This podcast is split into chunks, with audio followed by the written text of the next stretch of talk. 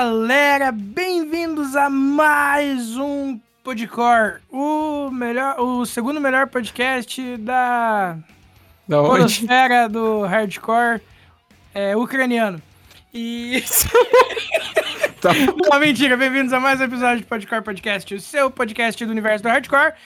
E hoje eu tô aqui com ele, coisa mais linda desse mundo, Fabinho, diga oi pra mim. Oi pra mim, brincadeira. Oi, Vinícius, sou Nossa, como você é trouxa. Obrigado. e como é que você tá, Fabi? Cara, estou radiante, posso dizer. Posso dizer com todas as palavras, assim, ó, todas as letras. Radiante, pois ontem, no dia 3 de agosto, tomei a primeira dose da vacina, cara. Estou muito feliz, tá Eu ligado? não costumo usar, usar efeito sonoro no, no podcast, mas tá tendo um monte de palma. Viva o SUS. Aê, viva o SUS, fora Bolsonaro, filha da puta. Ora, Bolsonaro. É isso aí, mas estou muito feliz, cara, porque demorou um pouquinho, lógico, porque a vacinação aqui, na, aqui em Guarapuava tava um pouquinho lenta, agora que começou a dar uma deslanchada. Mas aí, E tipo, mano, nos 33, parça. Nossa, aí tá, tá pior que aqui. É, não, não posso falar muita exato. coisa.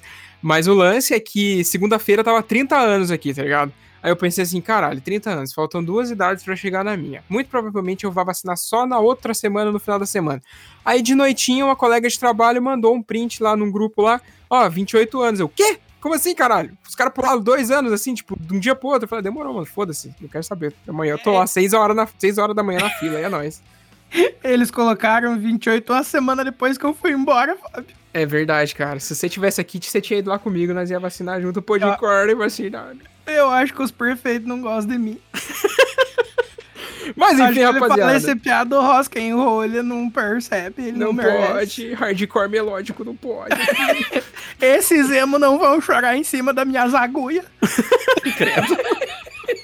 Mas é isso, rapaziada. Em, te- em- em tema, em tema não, porra. Em clima de descontração que a gente começa mais um episódio. Fica aí e depois do break a gente volta com uma parada muito foda que vai ser esse episódio aí que tamo ansioso. É nóis. Vamos nessa.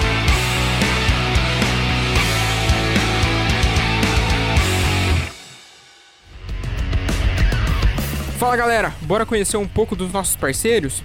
A Refuse, que é uma marca lá de Guarulhos, em São Paulo, que desde 2017 cola junto com a galera do Underground, agora também cola junto com a galera do Podcore, demorou? E cara, pra vocês ficarem inteirados um pouquinho do que vocês encontram na marca, vocês encontram camisetas, regatas, bermudas, shoulder bags, chaveiros, canecas e, mano, tudo isso que eu falei com uma estampa mais louca que a outra. E claro, com aquele precinho que a gente adora pagar num pano de boa qualidade. Demorou? Caras, vocês encontram os caras no Instagram por Use Refuse, é só jogar na busca que vocês vão encontrar os caras. E claro, no site www.userefuse.com.br e só chegar, comprar, vestir e ficar bonitão, demorou? Cara, não perde tempo que a qualidade é monstra demais. Saca só que tem mais. Vai lá, Vini. Tá procurando a camiseta da sua banda favorita? Ou então uma caneca estilosa, um moletom quentinho? Talvez até vários artigos de decoração para deixar sua casa maneiríssima? Então, o lugar certo para você é o Armazém do Rock, uma loja especializada em rock e artigos geek, além de outras paradas muito fodas. Para conferir o catálogo dos caras, é só colar no arroba Armazém do Rock e solicitar pelo link na bio. E ah, falando que é ouvinte do Podcore, você ganha 5% de desconto na sua compra. Tá esperando aqui quem ainda não foi dar uma olhada, hein? Agora sim, bora pro episódio.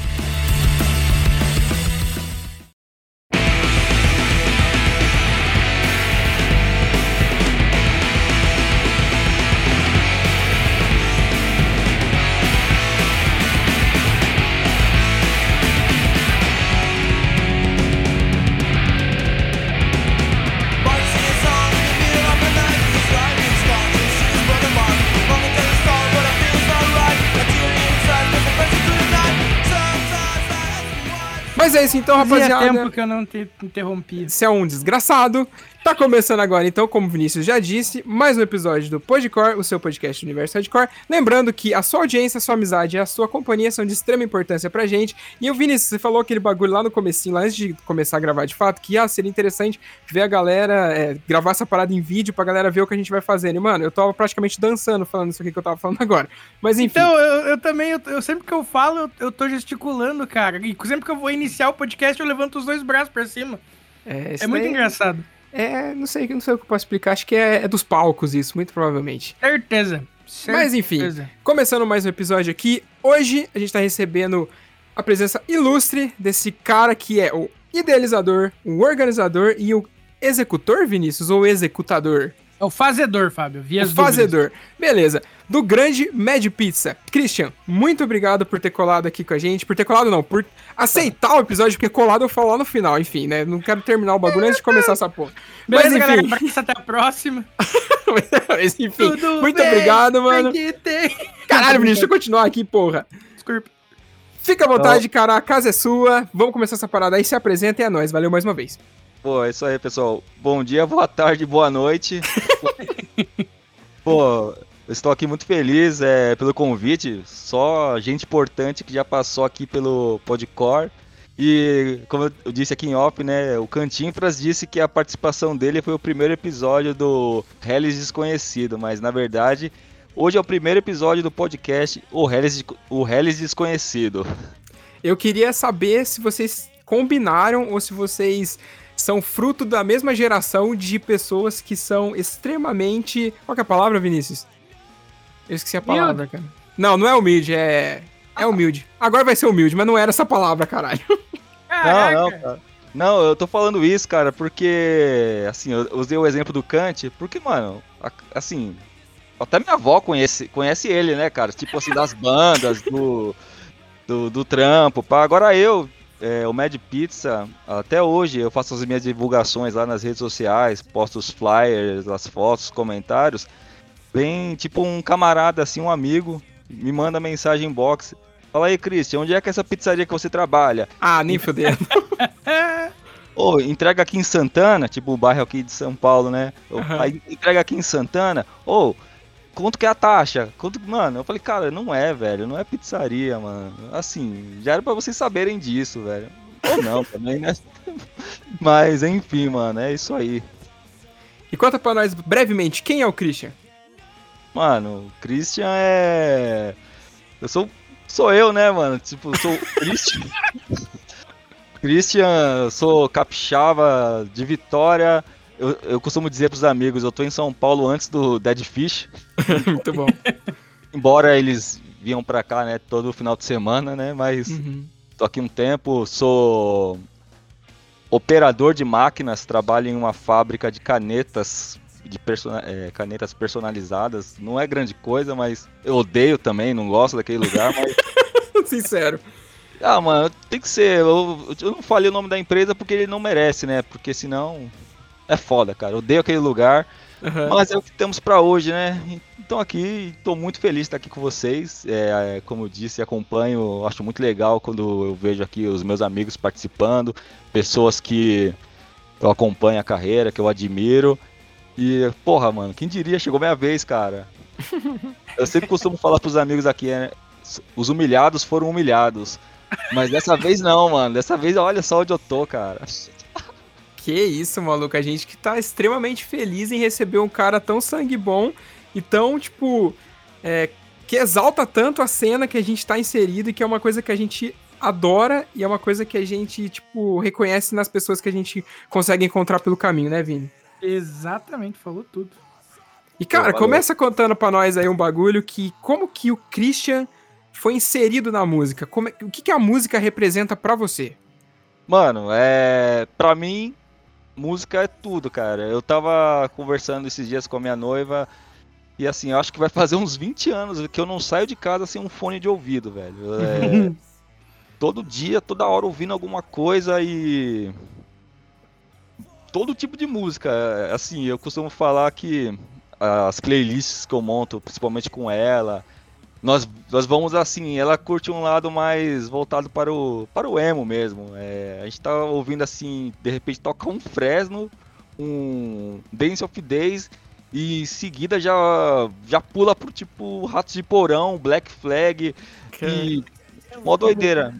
Mas assim, eu inserido na música, é, me lembro assim, eu comecei a me envolver com, com punk, um hardcore, conhecer mais assim na escola, mas aqui em casa sempre teve música, né? Meu pai tinha os discos dele, só que rock mesmo assim, tinha aqui um Elton John, um, nem sei se é rock, né? Mas uhum.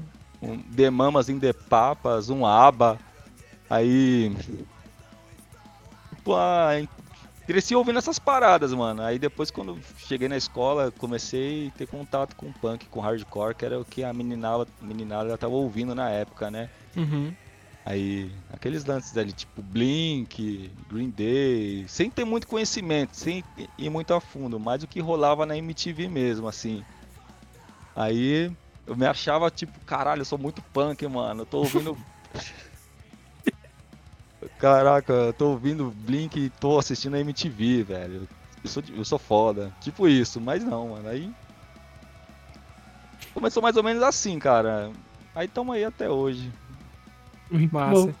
E, cara, cê, nesse meio tempo, assim, você se arriscou em banda, você se arriscou em instrumentos, porque geralmente quando a galera, quando a galera, né, a gente no caso, conhece a parada na escola, a primeira coisa que a gente quer fazer é ter uma banda, né? Isso uhum. é, tipo, irrevogável, tá ligado? Você chegou a passar por essa fase também? Então, é, justamente, né, ali na época da escola, é, tinha uns meninos, amigos, que ele curti, eles curti, curtiam um som também, né? E eles tinham banda, eles ensaiavam numa garagem. Até somos amigos até hoje aqui, só que a galera tomou outros rumos aí, principalmente musicais. Uhum. Aí eu sempre colava lá pra ver ensaio. É... Sempre pegava o microfone assim, tirava uma onda, mas nunca tive assim, aptidão, sabe, pra banda. Acho que a minha parada sempre foi, sempre foi ser fã mesmo, cara. Curtir, colar em show. Uhum. E justamente eu tive uma pequena frustração com esses amigos, assim, quando eu digo que tomaram outros rumos musicais, é que é, na época, eu tô falando ali por volta de 2003, 2004, uhum. meninos tocavam as bandas da, da época, assim, o Offspring tocavam até mesmo o Blink, o Green Day, o Dead Fish tinha acabado de lançar o 0 e 1.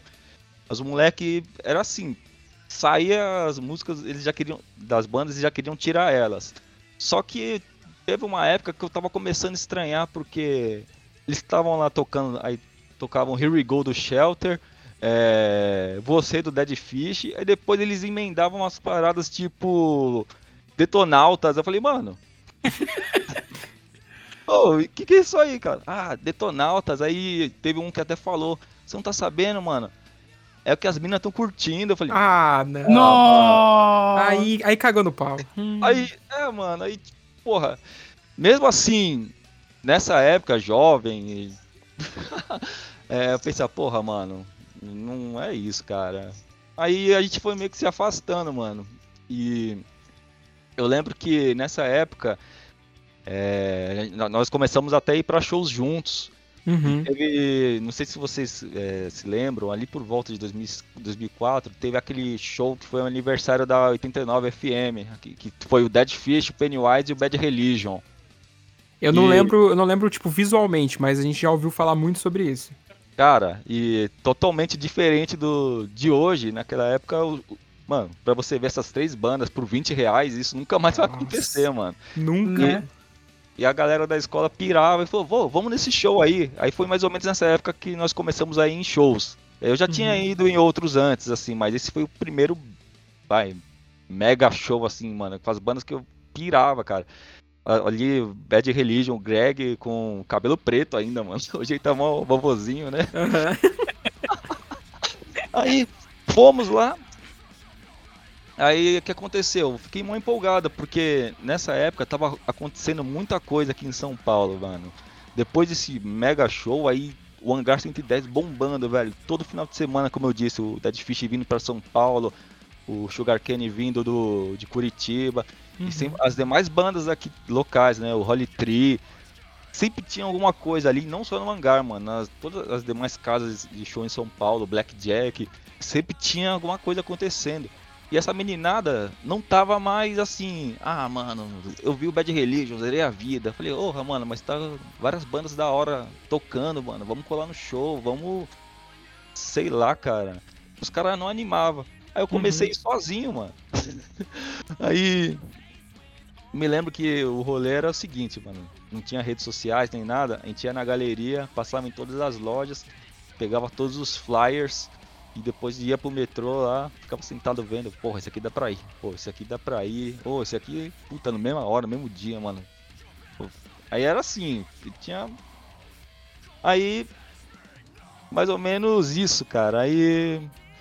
depois eu comecei a trabalhar registrado, assim, entrei numa empresa que não era muito flexível os horários. Uhum.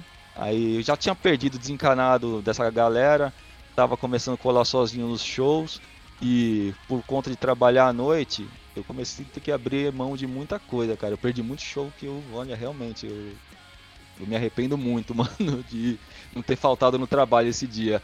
Uhum. Mas aí é, na empresa trabalhando, entrou um moleque novo lá, cara, que uh, ele, ele, vai dar risada, porque ele vai ouvir o podcast e vai dar risada disso, mano.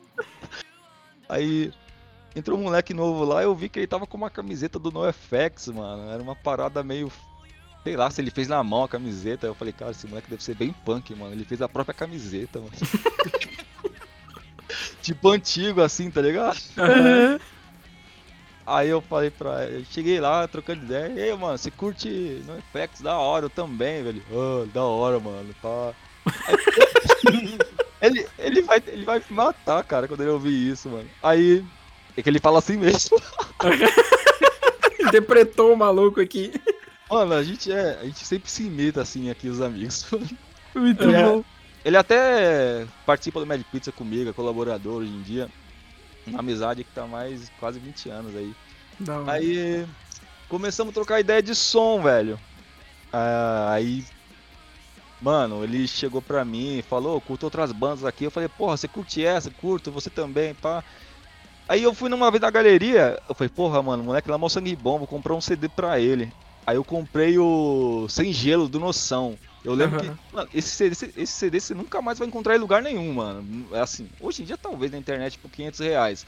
Mas Né? época, é, eu comprei lá na Strondo, que é uma loja aqui da galeria. Eu cheguei pra ele, ô mano, você é mó da hora, toma aqui, comprei pra você. Aí ele, ô mano, demorou. Eu faço uns CDs aqui também, umas cópias, vou dar uns pra você, mano. Aí eu dei um original pro cara, ele me deu um monte de cópia pirata feita lá que, mano, tipo, era Dog Eat Dog, Sabotagem, é, tudo misturado, mano. E- Aham. enfim, aí surgiu essa amizade assim, onde eu quero chegar. E daí voltou aquele ânimo de. Digo ânimo, né? Mas. Um parceiro pra colar em shows, mano. Que os meus colegas que estavam tocando lá, Detonautas, é. Assim, tocando com, por outro viés, né? Eu sei lá, cara, que eles queriam arrumar ali, mas não era mais a, a ideologia do punk, do hardcore, que eu tava começando a despertar ali entender, né? Uhum. Aí, daí em diante, cara, mano, desandou. To- é, todo final de semana, depois do trampo, de madrugada, ou. é, Sei lá, cheguei até a faltar no trampo mesmo, mano. pra- fomos em shows.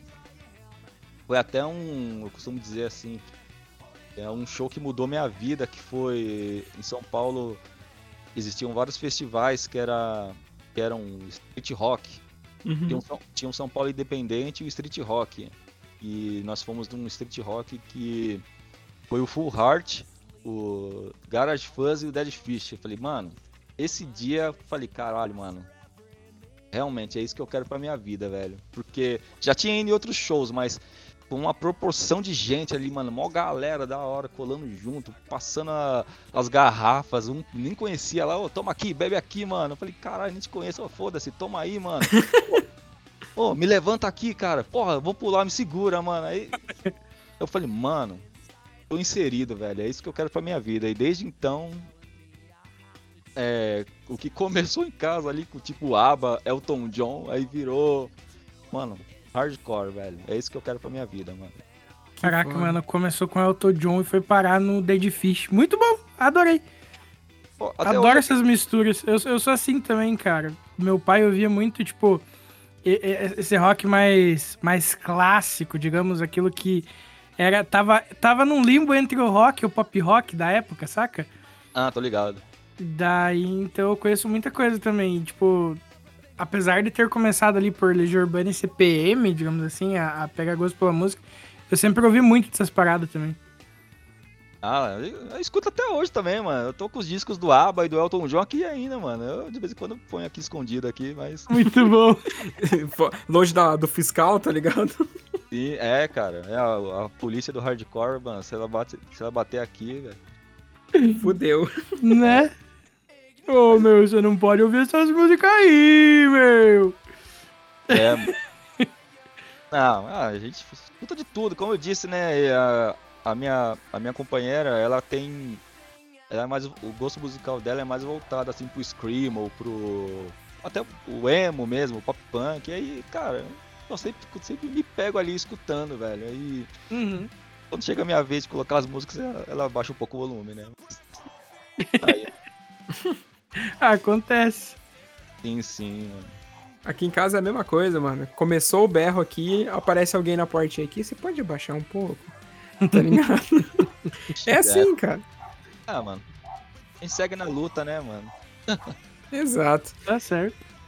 Mas viu, outra coisa. É, você falou que na sua, entre aspas, apresentaçãozinha ali, que você trampa numa fábrica de canetas personalizadas, correto? Sim.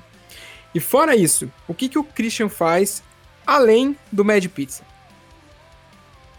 Cara, no momento, devido a, a esse período que estamos passando aí, é, eu tô assim mais trabalho para casa, é, da casa pro trabalho, uma hora ou outra, assim, tomando todos os cuidados devidos, é, encontro com os colegas ali, ali eu, eu, trabalho aqui no centro de São Paulo mesmo, né? Aí Uhum. na galeria do rock ou é, ali próximo tem a loja de discos da The Screen, que é a loja do camarada do alemão. Uhum. E a gente, de vez em quando a gente cola por lá, nem, nem sempre dá pra comprar disco, né, mano? Mas chega lá, sempre tem gente lá, são boas conversas, até mesmo antes da, da pandemia. é, era de lei, cara. Toda terça-feira, terça e quinta, passava no alemão, porque sempre tinha alguém lá. E era uma. Pra mim era uma aula, cara. E a galera conversando, aí mentalmente eu anotava tudo aquilo. Eu falei, porra, ele falou essa banda aí, eu vou pesquisar depois pra tocar lá na Mad Pizza. Que Era foda. Muito bom. Sim, e sim, sempre sempre estando com os amigos, mano. É, família, minha, minha, minha noiva, sempre juntos, assim, sempre, mano. Infelizmente, devido a isso tudo que estamos passando, né? Não estão tendo mais eventos, mas era sempre, praticamente no final de semana, show. Sempre, cara. Uhum. É, pra mim, essa, esse ainda é o melhor entretenimento, mano. Colar, Com certeza. Sempre, cara.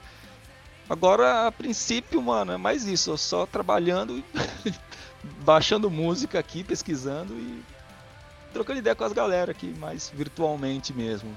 Torcendo para que isso acabe logo e possamos nos ver pessoalmente aí, todo mundo, curtir como sempre fizemos. Exatamente. A ansiedade pra isso tá. Chega a corroer, tá ligado? Sim, mano, fiquei louco aqui, cara. É, tem um período aí, o peri... assim, eu fiquei. Eu moro só. Moro próximo dos meus pais aqui, mas eu moro só e. Mano, eu fiquei com é, contrato suspenso na empresa.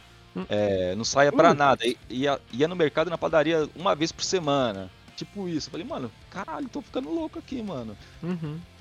E na pior das hipóteses, o Mad Pizza antigamente ele era gravado lá na Rádio Antena Zero, né? Que tem um estúdio daqui próximo Uhum. da, aqui na Consolação. E eu sempre ia pra lá, toda terça e quinta. A terça eu ia pra ajudar a fazer a produção de outros programas e na quinta pra fazer o Mad Pizza mesmo. Aí devido a isso eu suspendi, eu tô fazendo todos os programas de casa. Agora eu pedi que mesmo, vou continuar fazendo de casa, né? Tô Uhum. vai ter outro formato, assim, tô tomando, tá tomando outros rumos. Mas antigamente saía pra isso, mano. E você tá ligado, não sei se tá ligado, aqui em São Paulo, voltando a falar de novo de shows, mano, todo dia, cara. Sempre tem alguma coisa acontecendo, mano. Sim. Um, qual- qual- qualquer estúdio, qualquer espacinho pequeno, sempre tá rodando alguma coisa, mano. Agora, por enquanto não, né, mano? Só torcendo pra que volte logo. Exato. Né? Cara, uma parada. Antes de você ter o Mad Pizza, você teve contato com alguma coisa semelhante? Ou esse é prim- o primeiro contato? Tipo, a gente vai aprofundar mais o Mad Pizza no segundo bloco, tá ligado? Sim. Mas, tipo, você teve contato com alguma coisa antes também? Teve algum outro projeto relacionado? Enfim. Olha, cara, como eu disse, a minha contribuição para o punk, o hardcore, sempre foi essa de prestigiar mesmo, mano. Nunca tive contato nem com web rádio, podcast. Antes do Mad Pizza, antes da rádio Antena Zero, É, nunca tinha feito nada, só colado em shows mesmo, mais uma vez shows, né? Esse sempre foi, essa sempre foi minha contribuição, mano. Tanto que quando eu recebi o convite para fazer, velho, eu pensei, pô, que legal, mano. Finalmente eu vou. Eu sempre quis contribuir de alguma forma, mano, além do que eu tava, mas. Eu como eu disse, eu nunca tive aptidão pra. Não toco nada, mano. Não sei tocar nenhum instrumento. As pessoas mais próximas de mim, assim, da, da adolescência que tinham banda, tomaram outros rumos. Aí eu fiquei mais nessa, mano. Fui lá trabalhar, me fuder, né? E e fiquei nessas, mano. Antes do Mad Pizza não fazia muita coisa assim não, mano. Só curtia um som mesmo. Pode crer. O lance é, você foi arrumar um trampo pra custear os shows, tá ligado? Foi esse rolê. Cara. Sim, justamente. E também porque chegou uma idade ali que minha mãe falou, porra, mano, você não vai trabalhar não? Eu falei. Aí eu falei, eu não. Aí falou, ah, é, cara, não tive escolha, mano. Mas, assim, é, mas foi bom, né, cara? Não tinha. Não só custear, shows, né, mano? É, CD na época, né? Vinil. Uhum. Tudo relacionado, assim. Então, sair com a galera também, tomar um negocinho de vez em quando e. É isso, né, mano? Mas experiência. Antes do Mad Pizza, cara, era só isso mesmo, mano. Eu era só o público, só ser do público. Pode crer. E outra parada que, né, tipo, você falou ali que você tem alguns discos do seu pai em casa, você tem os seus discos. O lance de comprar os discos e virar um colecionador de fato começou meio que na mesma época também? Sim, mano. Mais ou menos nessa época. Eu lembro que eu não contei, né, é, no início, na época da escola, é, nós colávamos lá, conheci uma galera que curtia um hardcore e tal, aí tinha um colega, mano, japonês. Tomara que ele nunca escute isso aqui, velho, porque pelo que eu vou falar aqui, mano. É... Ai, meu Deus. e era assim, o japonês, ele era um moleque que na época, mano, ele já tinha computador, ele tinha todos os videogames já lançados, que sei lá, o pai dele trabalhava, morava no Japão e mandava tudo pra ele. Uhum. E ele curtia um som também. Aí, uma vez ele teve a, Mano, ele falou, ô, oh, cola lá em casa qualquer dia pra gente ouvir um som. Mano, só que ele, eu, ele chamou pra colar lá, só que aí eu chamei maior galera, mano. A gente invadiu a casa do japonês. Velho, os moleques derrabavam os potes de Lego. A mãe dele, oi meninos, tudo bem? Eu vou fazer um bolinho pra vocês. Ele, não, mãe, não faz não, mãe. Eles já, eles já vão E jogando game lá, mano. E... Aí o japonês lá com o computador oh, tem essas músicas aqui, vê se você curte. Aí me mostrou lá uns sons. Aí, oh, gostou? Aí foi o segundo erro dele. Se você quiser, eu gravo um CD pra você, mano. Aí eu falei, uhum. ô oh, japonês, demorou, mano, grava aí. Aí, aquilo, as músicas que a gente curtia, né? Tava curtindo na época ali. É... Eu falei da 89 FM, teve o show do Bad Religion, Pennywise e tal, mas uhum. nessa época porra, em São Paulo não tinha pra ninguém, mano, assim, de rádio. Era Rádio Brasil 2000, velho.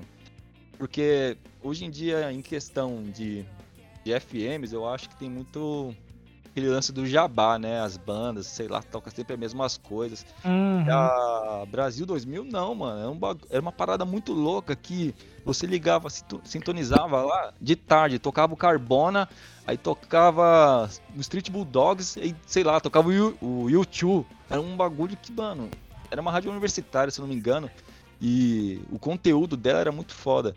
Aí eu passava as tardes, de, estudava de manhã, antes de trabalhar ainda. Estudava de manhã e passava a tarde toda vagabundando. Aí eu ficava o dia inteiro, mano, só anotando lá as paradas, tudo que tocava, aí eu levava lá pro japonês, japonês, baixa pra mim essa lista aqui, mano. Aí. ele lá. Era mais ou menos isso, mano. Street Bulldogs, Carbona, Lambrusco Kids, Mercury Heavy. Ele, ô, oh, o que, que é Mercury Heavy? Ah, mano, ouvi na Brasil 2000, achei muito louco, mano. Toca, baixa aí, velho. Aí chegava lá, ele. Porra, mano, isso aqui é mó bosta, mano. Não tem nada a ver com que. Eu vou baixar isso. Vou colocar no CD, não, beleza? Aí eu falei, mano, é pra mim, mano, não é pra você. Eu quero ouvir isso, cara. o cara e... queria regular o que você ouvia, bicho. Era, era aquele lance de polícia do hardcore, né, mano? Aquele... É que, na verdade, é, na verdade, o Mercury Heavy, essa banda que eu lembrei esses dias, mano, é uma banda meio sei lá, mano, meio doidona, meio. Eles são ingleses, cara. Nem, nunca mais ouvi pra falar a verdade, velho. Vou até botar depois aqui. aí, mano. Aí ficou nessas aí, cara. De. De som, assim. Invadimos da casa do japonês. E o irmão dele mais velho, ele administrava um site, acho que era o Denny Roads, que era um site só de Green Day, mano. Que os caras eram fissurados no Green Day. Uhum. E eles tinham tudo do Green Day, velho. Tudo. Tinha vários bootleg, cassete, disco. O cara não tinha nem vitrola, mas tinha os LP lá. Caraca. É, e tudo que o Billy o, eles tinham um Pinhead, Pinhead Compounder e o Billy Joe eles tinham um selo. Ele tinha um selo, não sei se ainda tem com a esposa dele, que lançava várias bandas. Uhum. Aí ele chegou lá com um CD originalzão, mano. Ô, oh, tá vendo essa banda aqui? Link é do Japão, cara. O Billy Joe que lançou. Vixe. Aí eu falei, ô, ô japonês, grava pra mim aí. Ele falou, porra, eu tô sem CD virgem aqui, mano. Mas faz o seguinte, leva aí. Depois você me traz, se você gostar, sei lá. Aí eu, se eu tiver CD, você traz CD também. Mano, nunca mais voltei na casa do japonês, cara. Mano, eu, e esse CD do Link, esse, o Link é uma banda japonesa, um power trio que saiu pelo selo do Billy Joe. Da hora, cara. Recomendo para vocês aí, se, se tiverem oportunidade aí. Uhum. É bem legal, mano. Você tem e... ele até hoje? Não, mas sabe que eu não tenho, cara? Eu tenho, eu tenho uma dúvida aqui que tanto esse CD como um do Holy que eu peguei com esse japonês, eles estão até hoje, uns, uns 15 anos já emprestados com aquele meu amigo que eu falei lá, que eu conheci lá no trabalho, que começou uhum. comigo pra show. Eu acho que esse CD tá com ele. Segundo ele, ah, tá emprestado comigo aqui até hoje. Ah. Ele fala que eu dei pra ele, mas não dei não, mano. Tipo. roubado não é dado, tá ligado? ah, se eu tenho um amigo que tá assim com uma fita minha do Top Gear 2, cara. Do Super Nintendo. Porra, velho. Puta, mano, eu tenho um Super Nintendo, velho. Eu também já emprestei muita fita. E nunca voltaram. É tipo. Uhum. É, é, o karma, né, cara? é, aí tá pagando pelo disco. Sim, e essa parada de emprestar material físico, eu aprendi uma coisa, mano. Não se empresta. Porque não volta e se voltar, vai voltar sujo de café. É, mano, é sério, cara. Eu já passei por essas coisas aí. Eu já, já cheguei a ter algumas coisas bem legais aqui que foram e não voltaram. Não se tratando desses meus amigos que eu emprestei aí, desse em questão, uhum. do, do japonês que eu roubei. Assim. Peguei, né? ele, é, ele é a prova vida. Ele é a prova vida que também não voltou para ele, mas. aí, ó. Aí, ó, confirmação. A história se repete. Sim, mano. Só pra estender um pouco nisso, mano, eu tinha um CD, cara, ao vivo, de Dead Fish, aquele gravado no hangar lá, o primeiro lá. Uhum. Velho, foi um das, uma das primeiras prensagens, assim. Eu tinha um sonho médio também que. Eles, eles regravaram depois, né? Mas esse que eu tinha era lançado pela Terceiro Mundo Records, que era o selo Ixi. deles lá. Eu falei, pô, esse CD hoje, hoje em dia ele deveria ser mal caro, né, mano? Aham. Uhum. Ele partiu e nunca mais voltou, mano. É. Cara, falando nisso, nesses bagulho aí que, tipo, ah, é, você tem uma, uma oportunidade só de ter, e quando se, se você perde essa oportunidade, você não tem ela de volta, ou não tem ela tão fácil. É, ontem eu tava. Tipo assim, geralmente CD, se eu não compro nas lojas dos amigos, tipo na Caustic, na Arctic, nesses lugares, tá ligado? Na HBB e os caralho, eu uhum. compro tudo, sei lá, na Shopee, no Mercado Livre, compro usado, mano. Eu não tenho problema com isso, tá ligado? Ah, sim, Por, nem eu. Porque, tipo, a minha pira é ter a parada. É isso. Justamente. E aí eu fui procurar o, o Palavra do Colliger, tá ligado? Sei, esse aí, e... mano.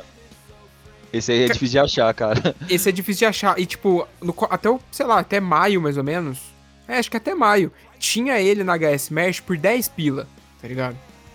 Aí, beleza. Eu, eu olhei e pensei assim, não, a próxima vez eu pego. E, mano, a coisa mais difícil que tem é comprar ali, porque as coisas são um pouquinho caro, tá ligado? É um pouquinho caro as coisas ali.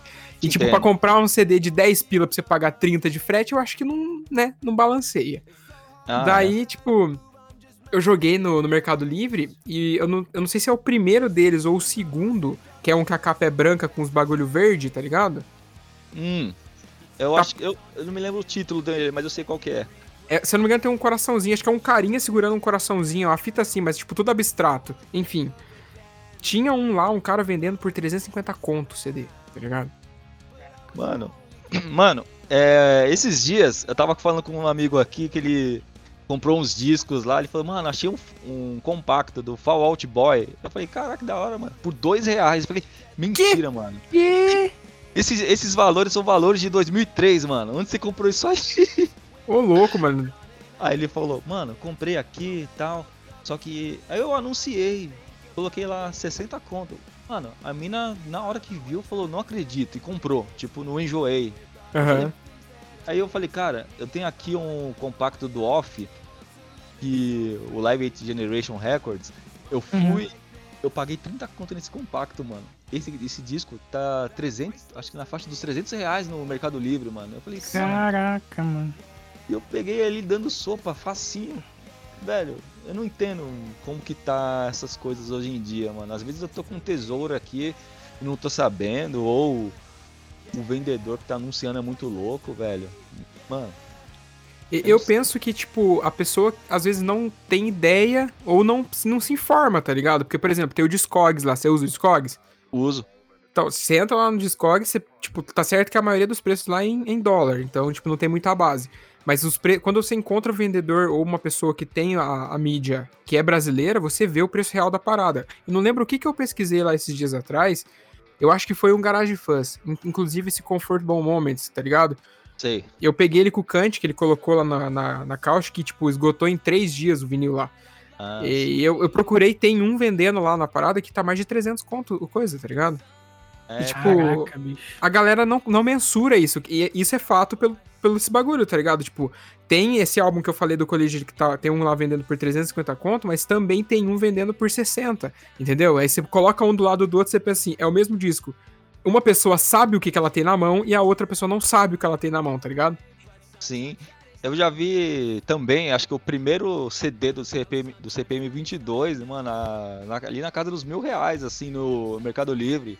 Aham. Uhum. O pessoal, não sei, cara, é esse pessoal é muito louco, mano. Porque, primeiro, quem é que tem mil reais pra comprar um CD hoje em dia, velho? Pois é. Sim, mano. O cara tem que ser muito, mas muito colecionador, tá ligado? Sim, sim, mano. É, esse pessoal é muito louco, velho. Bom, eu não sei, se eu tivesse, assim, mesmo se eu tivesse condição, cara, eu não compraria um CD de mil reais, não. Ou até de 300, mano. Pô, sei lá, cara. Não, eu, eu penso igual você. Eu tenho um teto, tá ligado? O meu Sim. teto para vinil é 250 e o meu teto para CD é no máximo 70. Esses são os tetos, tá ligado? Passou disso, eu desculpa, mas o coração vai doer, mas não vai vir para mim, tá ligado? É simples Sim. assim. Eu já Tem tenho só dois vinis que me, me convenceriam a pagar mais que isso, tá ligado? Quais são? Que é o, o Swell do Tiny Moving Parts e o é, do American Football do Nevermind, eu não lembro o nome. Eu acho que é auto-intitulado, não tenho certeza. Uhum. Ah, entendi. O American Football, qual que é esse? Aquele que tem a, é, o que tem a casinha ali na capa? É, Isso. esse ah, mesmo. Os caras falam que é a bíblia do emo, tá ligado? ah, legal, mano. Esse eu, eu não tenho, eu tenho algumas coisas assim em vinil do emo, mas eu tenho Grump Kids, cara. Caralho, velho. sim, sim. Agora o American Football, eu confesso que eu tenho que ouvir mais, cara. Eu até tem uma história depois, quando a gente começar a falar do Mad Pizza, assim. Não é, não é, não é assim do da banda American Football, mas é de um colaborador, mano. Beleza. Velho. É. Mas, mano, é que assim, quando a gente tava falando, assim, do começo, começo começando, assim, a comprar mídia, comprar disco, a fazer as cópias pirata lá, eu lembro que nós íamos na Sebo, nas Sebos ou nas lojas aqui mesmo, mano, um disco de vinil era dois reais, dependendo do, do estado Sim. dele. Uhum. Sei lá, eu lembro que Mano, meu primeiro disco que eu comprei depois que comecei a me aventurar nessa foi um da Gang 90. E eu uhum. nem sabia que era Gang 90, mano. Eu só comprei porque, porque era dois reais. aí, até eu já tenho até hoje aqui, mano. E uhum. depois, depois eu fui pesquisar, mano. Era, o nome original era Gang 90 e as, e as Absurdetes. Aí mudou porque o cara morreu, mano. Caralho. Eu fui lá ver o cara caiu do prédio, tá ligado? Caraca, mano. mano. Sim, e a banda continuou, mano. Aí, mas hoje em dia, é, outro exemplo, esse mesmo disco tá 150 conto. Na, e você pagou dois? Paguei dois. Pois Já é. tenho, eu, te, eu, ouvi o da semana, o, semana passada com os camaradas do Vale Punk, mano, o Jailson falando que pegou o Bad Religion, é, assim, muito em conta, né? Uhum. Hoje em dia não- isso não, não acontece mais, né, velho? Não acontece, cara. Não acontece. E você falou de sebo, cara. Aqui na cidade tem um sebo, tá ligado? Hum. E, tipo, tem muito CD lá. Você vai lá, você, tipo, você pelo menos perde uma hora pra você olhar tudo que tem, tá ligado? E, tipo, só que o problema é que a cidade, depois dos anos 2007, Vini, Por aí. 2007 ali pra frente, a cidade esqueceu que existia hardcore no, no mundo, tá ligado? Simplesmente. Porque aqui já foi rota, tá ligado? Já. Aqui o pessoal já passou Dead Fist, já passou Reitin, já passou, tipo, Sugarcane, Dance of Days. Toda essa galera já passou por aqui, tá ligado? Então, tipo, a galera daquela época, é, muito provavelmente que, sei lá, colecionava, já se desfez ou ainda coleciona. Então é muito difícil você encontrar fácil esse tipo de coisa. Porém, às vezes, quando você vai no sebo, você dá uma sorte, tá ligado? Por exemplo, teve um dia que eu fui lá. Pode falar, Vini. Não, vai, fala. Eu acho que você vai falar da mesma história que eu. Acho que é. Eu fui esses dias atrás. Esses dias atrás, não, pô, no ano passado. Tipo, eu comecei a colecionar mesmo ano passado, justamente pelo fato de eu não poder sair, então eu vou gastar o meu dinheiro com coisas de bandas pra eu ter, entendeu? Ah, Se eu não tô podendo ir num show, eu vou trazer o show até mim. Mesmo tendo Spotify os caralho. Tipo, a minha menina não entende isso até hoje, tá ligado? Só que é assim que funciona. Enfim, é uma coisa inexplicável e, tipo, nós três que estamos conversando e quem tá escutando sabe do que eu tô falando, tá ligado? Sim. Mas enfim, esse, teve um dia que eu fui lá, é, ela tava no, no salão de cabeleireiro, eu fui lá pra passar o tempo pra poder buscar ela, tá ligado? Aí eu cheguei, comecei a olhar, olhar, olhar, pum. O Hidrofobia do Reitinho. Por 15 Ah, tá. pila. Puta, ligado? mano. Exatamente. Esse é difícil de achar também, cara. Esse é difícil de achar. Só que aí, tipo, eu olhei ele, abri ele e tal. Tipo, ele tava todo marcado de caneta no encarte. Não sei se deu, deram na mão de uma criança. Os caras, mas eu pensei assim, mano, se eu deixar essa parada aqui, outra pessoa vai pegar e eu não vou achar outra tão barato assim. Aí eu peguei e levei, tá ligado? E ele tá aqui, tipo, a, a capinha dele tá toda suja, inclusive eu preciso comprar outra capinha pra ele. Aí o encarte tá todo rabiscado, igual eu falei pra vocês. Mas, por exemplo, lá nesse mesmo sebo eu já encontrei o, o The Morning Walk do Garage Fuzz. Já Nossa. encontrei o. Qual outro que eu encontrei? Um do Funeral for a Friend, que é o. a- é- como é que é? Tales Don't Tell Themselves, alguma coisa assim. Acho que é esse o nome do, do disco, que é uma capa marrom. E encontrei o Full Circle do Pennywise, tá ligado? Porra, isso aí é. Sim, cara. E tipo. E não é toda vez que eu encontro, porque. Achou o no- Heavy Pet Tenzu, que você me deu de presente. Não, esse não, esse eu peguei com o Capão, né? Inclusive, abraço, Capão. Nossa, que mentiroso. esse eu peguei. Peguei que- sim, parça. Não, eu peguei com uma leva que eu peguei Não, com o Capão. não, você mentiu pra mim, você disse que tinha pego no coisa, não, beleza, então. Eu falei, não falei, não. Para de Você querer que me, você pegou me no, no sebo, juro pra você. Falei? Aham. Ah, então eu falei errado, mas enfim, eu peguei com o Capão numa leva, daí ele, tipo, ele passou pra mim, daí eu pensei assim, ah, eu não sou muito fã de NFX, mas o Vini é, então eu vou pegar, vou dar pra ele lá de presente. Daí eu peguei junto com ele. Mas, cara, esse bagulho de sebo, mano, salva para caralho. Só que vinil, mano, aqui só tem uns vinil. Cara, tem uns bagulho lá que eu não sei de onde que aquele cara arruma, tá ligado? Que é umas duplas sertaneja raiz lá com uns nomes bizarros. Uma, uma galera Oi, daquele. azulejo. Cara, é bizarra a parada. É um- aquelas paradas de disco music, é o que mais tem ali no sebo. Sim, e aí, hoje- só que vinil não salva. Não, mas é. Acho que o sebo, mano. é, não sou especialista, mas teve uma mudança muito grande, assim, no, no- nos, nos, acervos, cara. Porque eu lembro que esse sebo que eu, que eu frequentava, assim como os outros aqui, até no centro de São Paulo, você Uhum. chegava lá, você encontrava uns. Vai. Umas bandas de hardcore, ou de punk, de rock em geral, mano. Hoje você vai lá, se você for um- aqui nos os que eu frequento, mano, rock vai ter. Mano, mó doideira, cara. A última vez que eu fui tinha um Poison, tinha uns metal, uns, uns metal farofa, é, Roberto Carlos, na sessão de rock, mano. Me... E, mano, e como você disse, umas duplas sertanejas, cara, que atleta e treinador. é, Tem uns muito bons, né? isso existe mesmo, cara. Sim, tô Batman ligado. Robinson, Azul e Azulejo. Tem uns nomes É. muito bons, cara. Sim, e é difícil, tem que dar uma, tem que dar uma garimpada muito boa, cara, até pra você achar um CDzinho, porque ge- geralmente, se, hoje em dia, se você achar um CDzinho de uma banda de da hora, vai, de- assim, no gênero punk, hardcore, ska, se você encontrar lá, pode ter certeza que foi algum, algum cara que, que- algum coroa aí que, ah, tava guardado aqui de quando eu era moleque, ah, ah, vou tentar ganhar uns 5 conto com isso aqui, mano, vai lá. Exato. Aí, de vez em quando, dá essa sorte, mano. Aqui em São Paulo. Ou então, mano, o que, o que- eu já percebi, o que tem muito em São Paulo, nas sebos do centro aqui, cara, é Rod Stewart, cara, mano. Quer colecionar Rod Stewart? Vai na sebo do Messias, velho. É o fazendo, propaganda, fazendo propaganda, mano. Nem conheço ele, mas é o nome lá, mano. Você vai Uhum. sair de lá com toda a coleção do Rod, do Rod Stewart, mano. Caralho, mano. Cara, eu sou eterno defensor dos sebos, tá ligado? O problema é que a galera tem, tipo, consumido menos e quem tem já se desfez. já- Cara, a galera tem costume de jogar fora, tá ligado? Literalmente, jogar Sim. fora. Aqui, porque, por exemplo, aqui na minha cidade em Irati não tem sebo. Então, quem.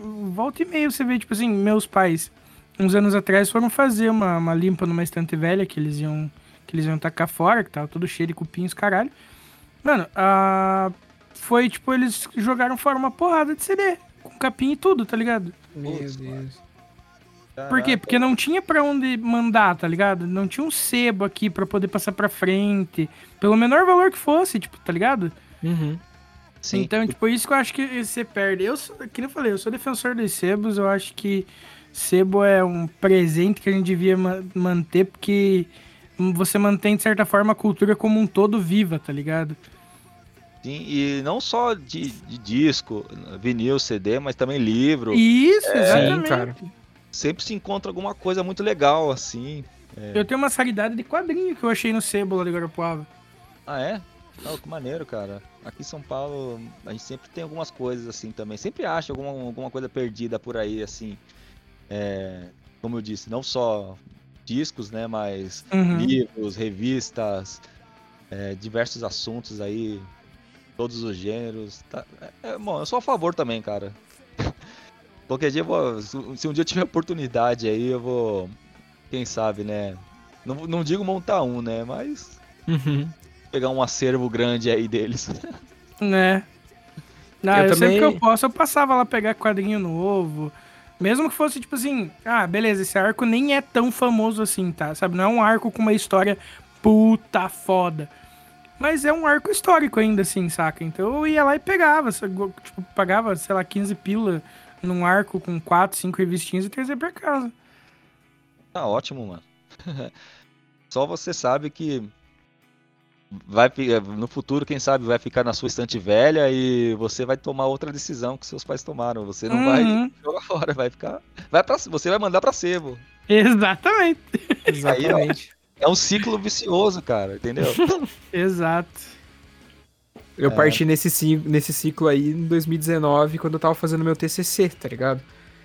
Porque eu, eu utilizei a Road Crew, tá ligado? Aquela revista. sei, sei. Eu utilizei ela como objeto de estudo do meu TCC. E aqui no Sebo, mano, tinha muita revista. Mas muita revista. Eu não comprei todas, senão, né, eu ia deixar um bom dinheiro lá. Mas eu comprei pelo menos umas 10 que tinha lá, tá ligado? E, tipo, utilizei a parada. Daí em 2020, o que, que eu fiz? Eu vendi de volta pra eles. Ah, Eu devolvi pra eles, tá ligado? E eles compraram. Eu falei, ah, demorou, é nóis, tá ligado? Tipo, vendi Perfeito. umas além que eu tinha, porque eu assinei a revista também por um ano, tá ligado? Pra poder fazer o TCC. E aí eu peguei, juntei tudo ano passado, levei lá com mais algumas coisas, os caras compraram. E tá lá, tá ligado? porra, que foda, mano. É assim, é. É, agora torcer para que, para que elas vão para que, para que elas vão para mão de outra pessoa e vá usufruir bastante também delas. Sim. Torcer para que não acabe numa estante, né? Assim. Exatamente. E é foda, cara. Por isso que eu fa- eu falo que eu, eu gosto muito de sebo. Uma vez eu achei uma, a, a coleção completa do Sandman, original das antigas. Fechadinho, cara. 170 pila na época. Caraca. Daí eu falei, cara, eu não tenho 170 pila agora. Eu vou ter que subir ele no, no banco, porque na época eles não tinham coisinha de pegar cartão, tá ligado? Uhum. Aí eu falei, vou ter que ir no banco. Cara, e moquei o máximo que eu podia, assim, tá ligado? Pra esconder. Uhum. E daí eu não lembro o que aconteceu, que eu fui no banco, peguei a grana e acabou que eu não, não pude voltar lá. Aí eu voltei lá uns dois dias depois e tinham pego a coleção do Sandman, mas eu fiquei tão triste, mano. Os caras Cara. cavucaram na tua cavucação, tá ligado? Aham. Essa Eu- parada é, é muito triste, velho. É, falando agora um pouquinho só em relação ao Mad Pizza, mano. É, tem aquilo lá, você vê um disco assim, cara, você ficar namorando o disco, vai, porra, mano, não tem dinheiro agora, velho. O que eu Uhum. vou fazer? Vou deixar nem vou falar nada, cara. Vou deixar lá quando tiver oportunidade. Primeira oportunidade eu vou lá pegar, mano. Porque comigo já aconteceu o seguinte, eu estar fazendo uma compra aqui pela internet de, disco, pá. Eu coloco no, no carrinho, Aí eu vou lá fazer uma pesquisa no site, vai aproveitar, tá com o limite aqui, vou parcelar em quatro vezes, vai, tô dando um rolezinho no site ali, na hora de finalizar. Pô, cadê meu, cadê meu disco, mano? Sumiu? Aham. uhum. Compraram meu disco, mano. Cara, Cara, aconteceu isso comigo já também. E o, o lance, o lance que eu tinha dito no Mad Pizza é aquilo, cara. Mano, pô, tá essa banda aqui, vou tocar ela. Achei o disco ali. Se tiver oportunidade, eu pego. Mano, toquei a banda, aquele mesmo esquema. É, falei um pouco a respeito dela. Depois eu fiz uma postagem dizendo. Pá. Mano, tem um camarada que foi lá, comprou o disco. Ainda, assim, não foi culpa dele, né, mano? Assim, não sabia, né? Ele comprou o disco e postou lá. É, essa indicação boa, ouvindo Mad Pizza. Eu falei, caralho, mano, ele comprou. Traíra! Não, não foi, mano. Aí depois eu mandei mensagem pra ele. Ô, oh, valeu, mano, obrigado. Que bom que você curtiu, ouviu lá. Você, comp... É, você comprou na Anomalia Distro? Ele, lá mesmo, mano. Foi puta merda. Só tinha lá, velho. Aí, aquilo lá, pesquisei, mano. Pesquisei no Discogs, pesquisei, mano, tudo. Mercado Livre, alguns sites gringos aí, mano. Não achei nada, cara. Ah, nesse período aí, né? Pandemia Algumas, algumas eu até achei, mas tava lá, não disponível para Brasil. Eu falei, puta que pariu, mano. Caralho. É, isso aí eu tenho visto bastante, velho. Não só dessa ocasião aí, mas muita coisa não tá chegando no Brasil. Não tô mandando pro Brasil, assim, de fora. É foda. Uhum. Por que será, né? pois é, por que será? Mas, cara, acontece isso comigo de vez em quando ali na Amazon, porque eu, de vinil, basicamente, eu só compro lá, tá ligado? Sei. E aí, tipo, tem a listinha de desejo lá da Amazon. Aí, tipo, eu vou olhando o site, eu vou jogando tudo pra lá. Pau, pau, pau. Daí, tipo, eu vou elencando as paradas. Ó, esse daqui, quando eu tiver grana, eu vou pegar primeiro. Aí a grana cai, eu vou lá, cadê a porra do disco? Tá ligado? E, tipo, é ali na Amazon, cai o disco lá, tá lá com o Prime, lá, tipo, sei lá, entrega daqui três dias, é, se você comprar em tantas, em tantas horas e tantos minutos. Normal. Aí, tipo, se você, vamos supor assim, vendeu a parada, mas ainda tem no estoque deles, é só daqui três semanas. Daí, mano, eu não vou esperar três semanas. A minha ansiedade não vai me deixar esperar três semanas, tá ligado? Sim. Eu fico agoniado também, mano. É... No Amazon, geralmente, para mim não demora tanto, cara. Mas tem outros sites. Eu já comprei, assim, do Mercado Livre, que tá lá, data de entrega. Daqui 15 dias, por exemplo. Mano, a parada, a parada demora 45, mano. Eu fico louco, velho. Aí eu ligo, falo com o vendedor. Aí eu fico, ah, vou cancelar, mano. Porra, mas eu tô querendo, mas eu tô querendo. Aí, ah, mano, vou esperar, não tem jeito, né? Cara, hoje eu fiz a prova de fogo, tá ligado? Você conhece um site. Deixa eu ver como é que é o nome dele aqui. Você deve conhecer, pô. Você é rato de disco também. Pera aí. Chama. imusic.dk. Já ouviu falar? O da Dinamarca? Exato. Ah, viu? É isso aí. tá ligado esse site? Sei, sei, sei. Eu fiz a minha primeira compra nele hoje. Eu comprei um duplo do, do Burt Tomorrow que eu só achei ali também, tá ligado? E tipo, o Luiz do Entre Ouça já comprou, a Aline do Vale Play já comprou, comprou também, o maluco do Discopatia também já comprou, tá ligado? Sim, o cantinho e pra... o, o, o Kant eu não sei se comprou ali. Ou já comprou. Eu acho, acho que, que, já. Ele já? Ele já?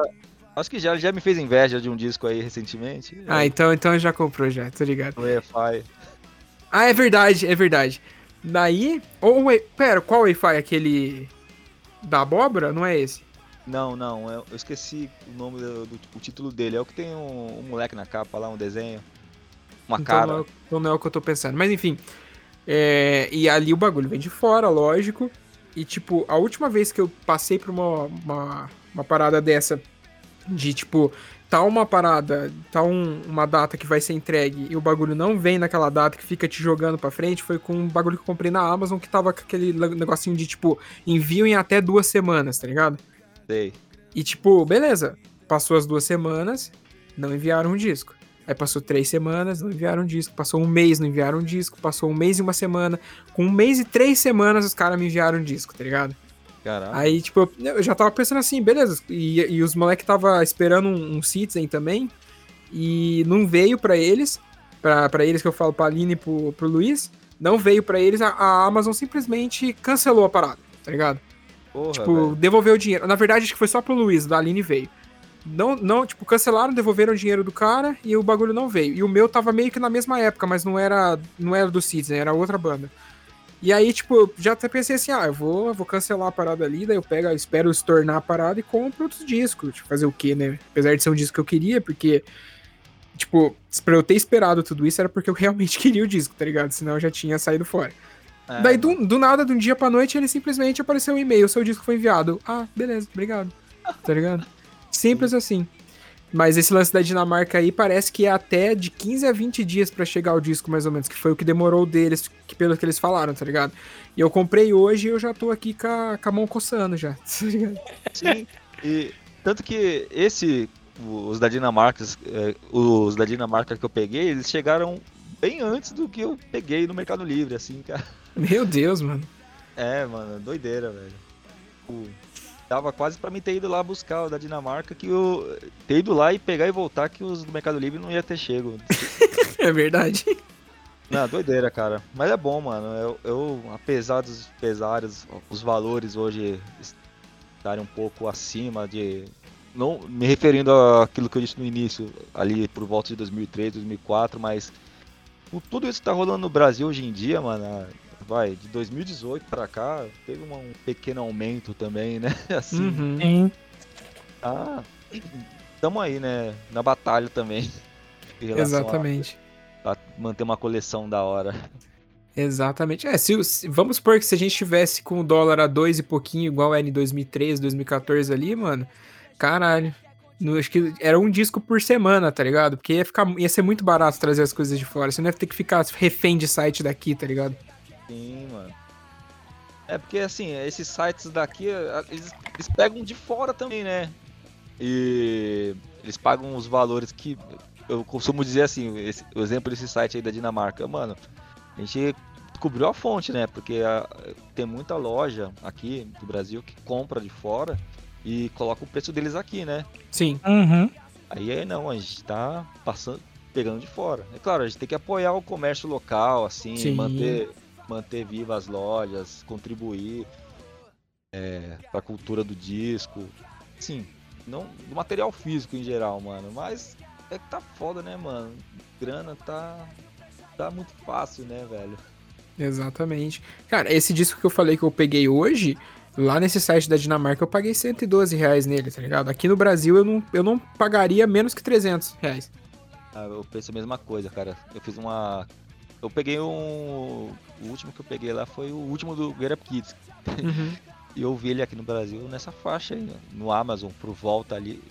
É, os, os, valores ali próximos aos 250 reais. E lá foi coisa de 112 reais também. Sim, é, é tipo. É, se não tivesse o lance da espera, cara, esse site aí seria, tipo, Deus na Terra, tá ligado? Ah, ou talvez se nós fôssemos é, dinamarqueses também, cara. Sim, é verdade. Nossa, ia ser muito louco, hein? Pra caralho. Quer continuar, quer continuar, quer continuar.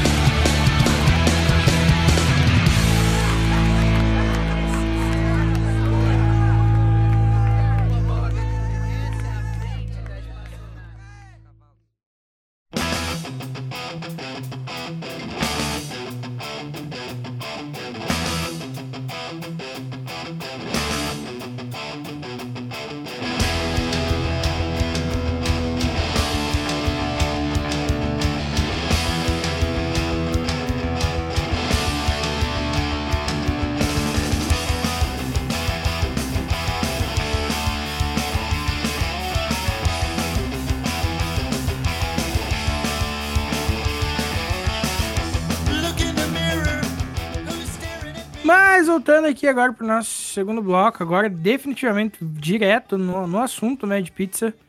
Mano, começa contando pra gente como o Mad Pizza começou, como surgiu a ideia. Mano, é. Antes do Mad Pizza, cara, eu vou voltar um pouquinho, que é assim, como eu conheci a, a rádio Antena Zero, que o Mad Pizza começou lá, né? Uhum. Como eu disse no primeiro bloco, falando assim das rádios FMs, né? A rádio que bombava em São Paulo, assim, no início dos anos 2000 ali, a primeira metade dos anos 2000, era a Rádio Brasil 2000. E organizava festivais, eventos, shows muito legais com bandas undergrounds, que algumas nem existem mais, né? E não tocavam nas demais rádios, velho. É, assim, as, as principais rádios de rock São Paulo, essas bandas não tinham espaço lá, né? E eram as bandas que pelo menos eu gostava, né? E a gente ouvia lá e teve um dia que a, a Brasil 2000 acabou, né? Encerrou as Uhum. atividades e aí, porra, a gente ficou aqui meio que nessa, refém de streaming, é, rádio FM. Eu, eu confesso que eu sou um dos, eu- dos amigos assim, eu acho que era um dos últimos que ainda escutava FM, velho. Mantinha ali. Porque você tá ouvindo, vai, a- uma rádio rock, você escuta ali um. De repente rola um Deftones, aí você acha, pô, que da hora Deftones. Aí depois vem um Capital Inicial e um Engenheiros do Havaí e um. aí eu falei, ah, mano, aí desisto, cara. Aí eu conheci. O pessoal da Antena Zero nem sabe disso, cara, mas eu conheci a Antena Zero através da Mutante Rádio. é outra rádio da hora aqui de São Paulo também, aqui do interior. Eu fui num um rolê no show, tinha uma mina distribuindo adesivos. Aí tava lá, a mina falou: Ah, essa aqui é a maior web rádio de São Paulo. Eu falei, "Ô, demorou, mano. Eu entrei lá, mano, falei, cara, fiquei maravilhado, velho, que eu não conhecia ainda a programação, o conteúdo. São diversos programas, assim, toda hora que você clicar lá tem um programa com locução, o cara falando e todos os estilos de rock. Mas assim, tava lá, tava ouvindo, gostando tal. Aí fui ver na internet, lá me apareceu a sugestão, Antena Zero. No, sei lá, relacionados lá, da página da, da Mutante, né? Aí beleza. Mano, primeira coisa que eu entrei na Antena Zero, eu dei play. Eu falei, mano, caralho, que foda, tocou o D.I. D.I. é uma banda de punk rock da, da Califórnia.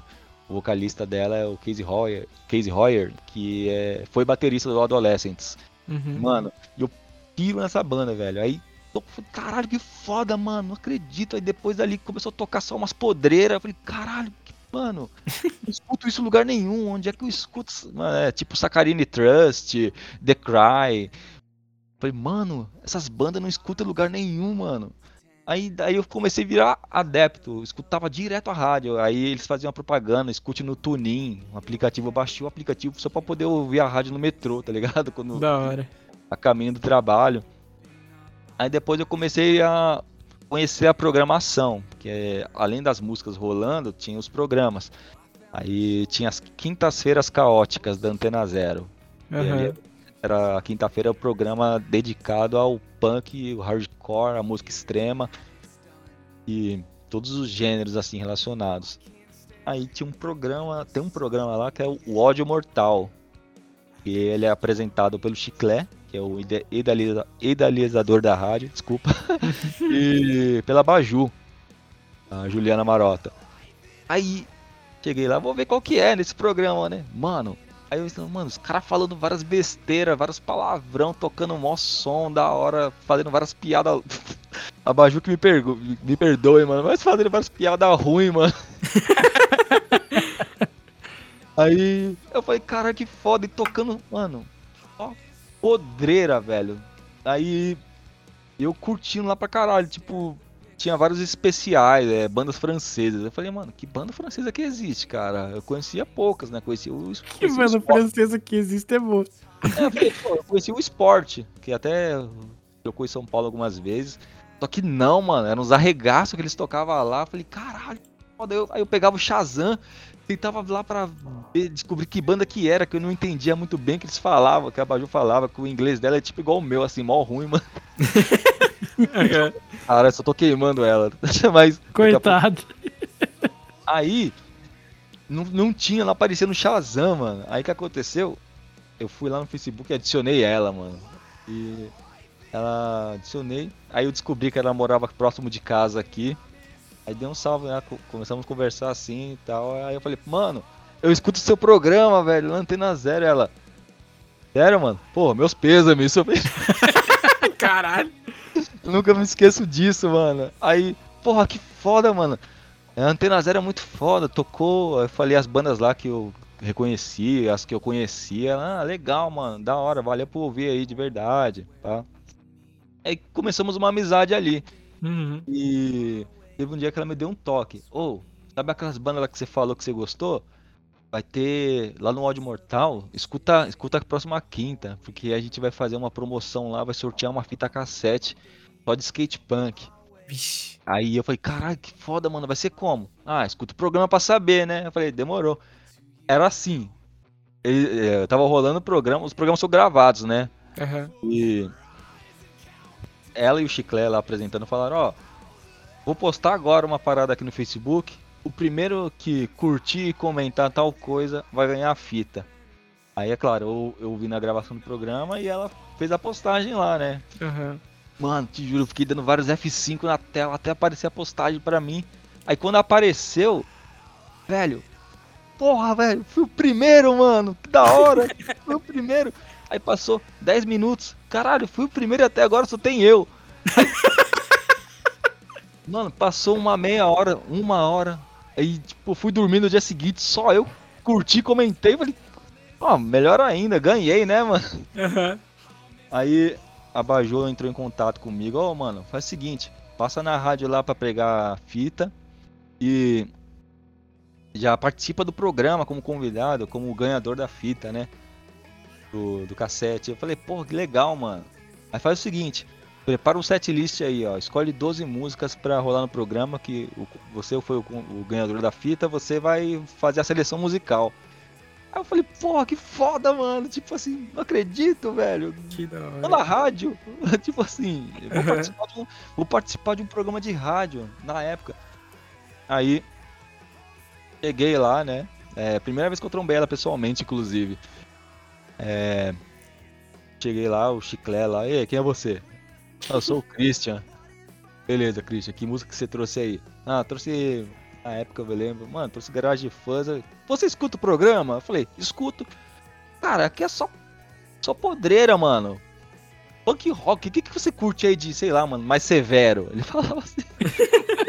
Aí, tipo assim, aqui na época eu falei, mano, ah, os hardcore que eu curto, a Baju sempre me zoava, mano. Ah, o Christian é do hardcore melódico, o Christian é do hardcore melódico. Tipo, me zoava assim, de acordo com os parâmetros, os padrões do programa, né?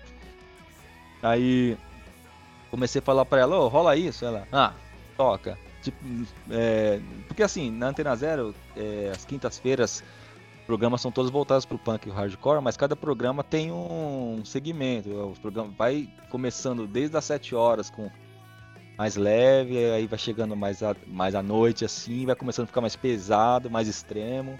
Uhum. E o Void Mortal era um programa voltado para isso, né? Aí eu falei, bom, então toca aí o Poison Idea, é, Big Boys, vou, vou tocar as músicas uh, e algumas músicas que estão na fita, né? O Disaster uhum. Area, o próprio GI, o Mac Red uns skate punk. Ah, aí sim, demorou, mano. E na hora da apresentação do programa, o Chiclé falou, estamos aqui. Oh, você quer que eu te chame como? Eu falei, ah, mano, meu apelido é Mad, Mad, Mad Christian. O que que é? O cristão louco? Aí eu... A ligação que o maluco fez, bicho. É, mano, aí tava lá, estamos aqui com ele, com o cristão louco, o Mad Christian ganhador da fita. Aí eu peguei, eu falei, é, também só eu que participei, né, mano? Como... Aí começou a ficar meio assim, entrei na zoeira deles lá, né? Que era um programa que voava, né? E uhum. tocava som e, mano, as piadas faziam umas. Até hoje, cara, velho. Mano, é muito foda. Aí, conversa vai, conversa bem, fiquei lá, participei, foi muito legal. E eu comecei depois ajudar a Baju fazendo a divulgação, né? Ela continuou fazendo o programa e eu continuei sempre compartilhando, indicando os amigos para ouvir. Oh, esse programa aqui toca um, uns rock da hora um hardcore, músicas. A Antena Zero é a rádio, como diz o próprio slogan, é a rádio que não toca só o que você quer ouvir, mas o que você precisa escutar, mano. Você curte, não vai escutar isso em lugar nenhum, mano. É... Aí aconteceu outras vezes e ela não pôde gravar por conta do, do curso, de trampo. Ela falou, por exemplo, o programa ele era gravado na, na terça-feira, se não me engano, às 8 da noite. Uhum. Aí ela me mandava mensagem na segunda, meia-noite. Ô, oh, não vou poder gravar amanhã. Você quer ir no meu lugar? Eu falei, ah, demorou. É, mas baixa as músicas aí. Eu falei, eita porra, mano, agora não dá tempo. Daqui a pouco eu tenho que acordar pra ir trabalhar e não vou. Era sempre assim, mano. Uhum. aí eu Se fui lá. Liga aí, mano. Aí alguns programas eu fui substituir ela. E. Assim, de vez em quando. Aí o Chiclé gostava também. A gente era, mantinha o mesmo padrão de zoeira. Continuava tocando uh, as podreiras, falando umas merda, fazendo umas piadas. Eu entrei, aprendi com ela, fazer as piadas tipo, sem nexo. Eu tô queimando ela ainda. Fazer umas piadas. fazer umas piadas sem nexo, sem. Mano. Bom. Aí. Tô ainda, né? Aí eu fiquei um tempinho sem aparecer por lá, né? Uhum. E. Nessas. Tinha o Henrique, cara. E assim como eu, ele também era outro ouvinte do Mad Pizza. Do Mad Pizza não, perdão, do Ódio Mortal. Ele sempre ouvia e teve um dia que eles proporam lá, ô, oh, o Odd Mortal tem dois ouvintes, que é o Christian e o Henrique.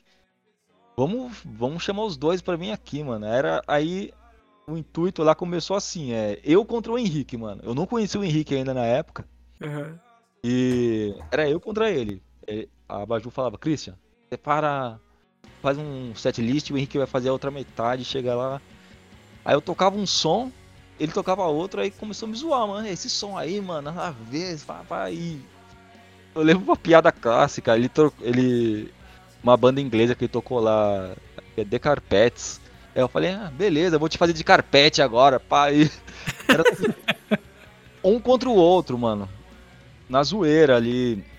É claro, era, era, era, a magia do rádio, porque quando entrava o som, a gente ficava lá tocando, trocando ideia, bebendo, conversando, dando risada, e sempre. Aí voltava lá, um agredindo o outro.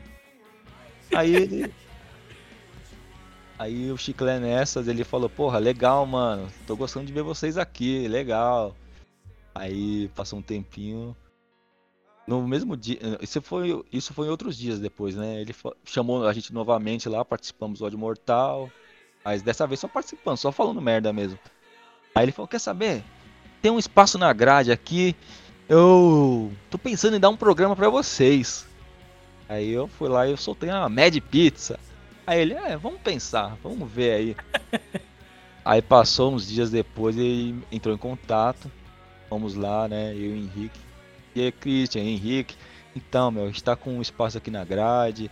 É, viram no Odd Mortal, os demais programas tinham Mental Pollution, tem o Mental Pollution, que é um, um programa de é, metal punk, aí tinha outros programas lá de música mais tema.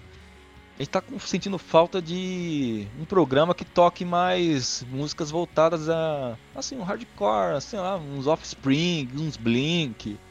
Essas coisas que a gente não tá tendo muito aqui na programação. Aí tem o Odd uhum. Mortal, a Baju toda hora aqui com aquelas bagaceiras dela. é, e eu aqui também. Os programas, não tem ninguém aqui. Aí vocês topam? O que, que vocês estão. O que, que vocês estão ouvindo assim?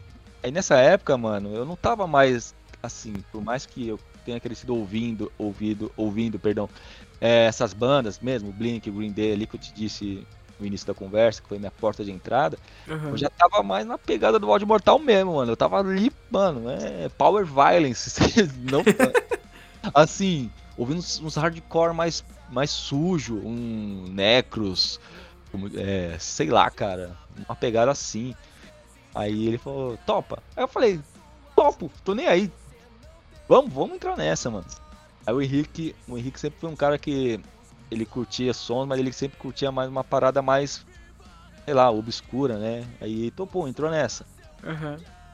Aí o Chiclé falou, ó, faz o seguinte. Lembro até hoje, mano. Dia 28 de novembro de 2018. Ele, ó, cola aqui na rádio amanhã, 3 da tarde. E não sei, acho que era um feriado. Cola aqui amanhã na rádio 3 da tarde.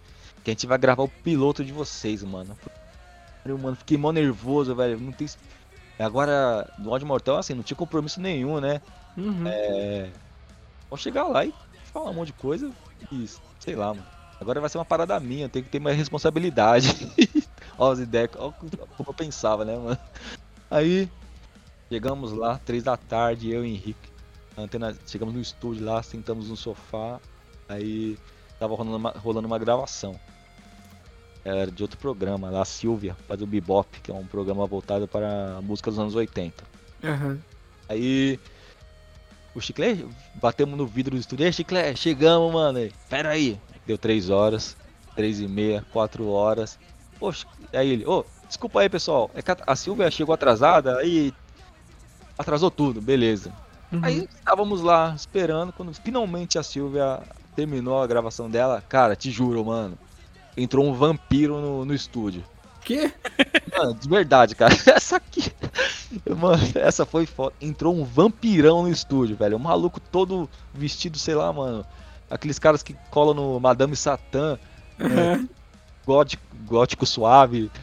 Aí ele. Saudações. Aí eu falei, puta, mano. Quem é esse cara? Ah, então pessoal.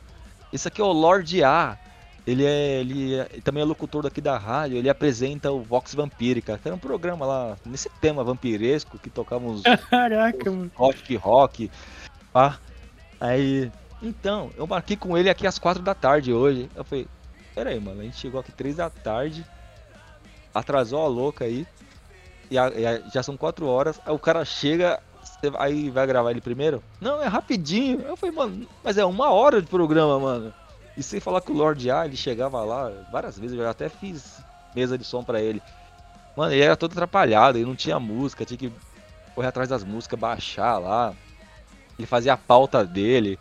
Mano, ah, só sei que nesse dia, não lembro o que aconteceu, eu e o Henrique, nós fomos gravar o Mad Pizza, o piloto, era umas 9 horas da noite, mano. Caralho, mano. Foi. Nossa. Aí ele falou, ó, o programa vai estrear daqui duas semanas. Eu falei, porra, mano, já não é essa semana? Aí ele, não, vai dar tempo de vocês divulgarem. Aí, beleza, divulgamos. O início, agora depois com o Mad Pizza, o início era assim, mano. Não sei se vocês já chegaram a ouvir como era no começo. Mante- a gente manteve aquela fórmula que fazíamos no áudio mortal, que era o Henrique fazia metade do setlist e eu a outra metade. Eu não sabia o que ele ia tocar, ele também não sabia o que eu ia tocar, e só descobria na hora. Era assim, e eu atacando ele, um atacando o outro, mano. Tipo, tocava um som, aí fazia uma piada, atrapalhava falar, é, desligava o microfone.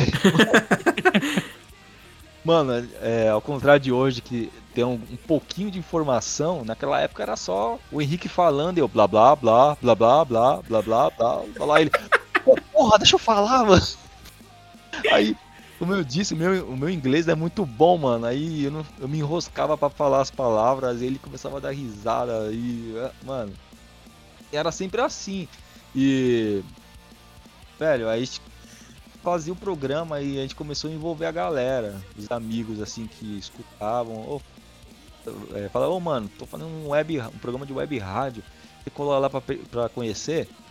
Aí ó, demorou, aí, os amigos assim, então, hoje que colo- alguns até colaboram comigo hoje em dia. Uhum. E a ideia da rádio é assim, mano, a rádio é totalmente independente, né?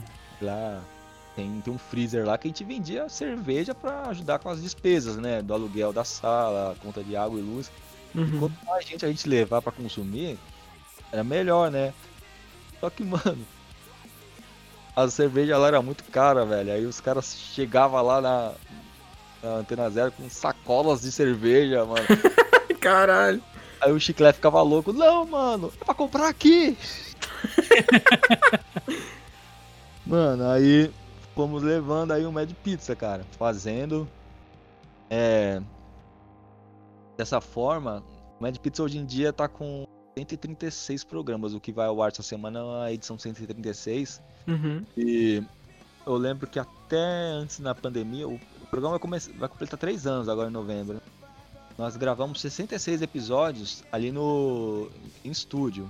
Uhum. E nesse período era sempre recebendo a galera. Aí, mano, a gente percebeu que a coisa tava ficando. Não vou dizer que séria, mano, mas nunca foi sério, né? Assim. Começou a ter um, um pequeno reconhecimento, porque algumas bandas começaram a entrar em contato com a gente, né? Pra fazer divulgação do material. Começou, ô, toca minha música lá.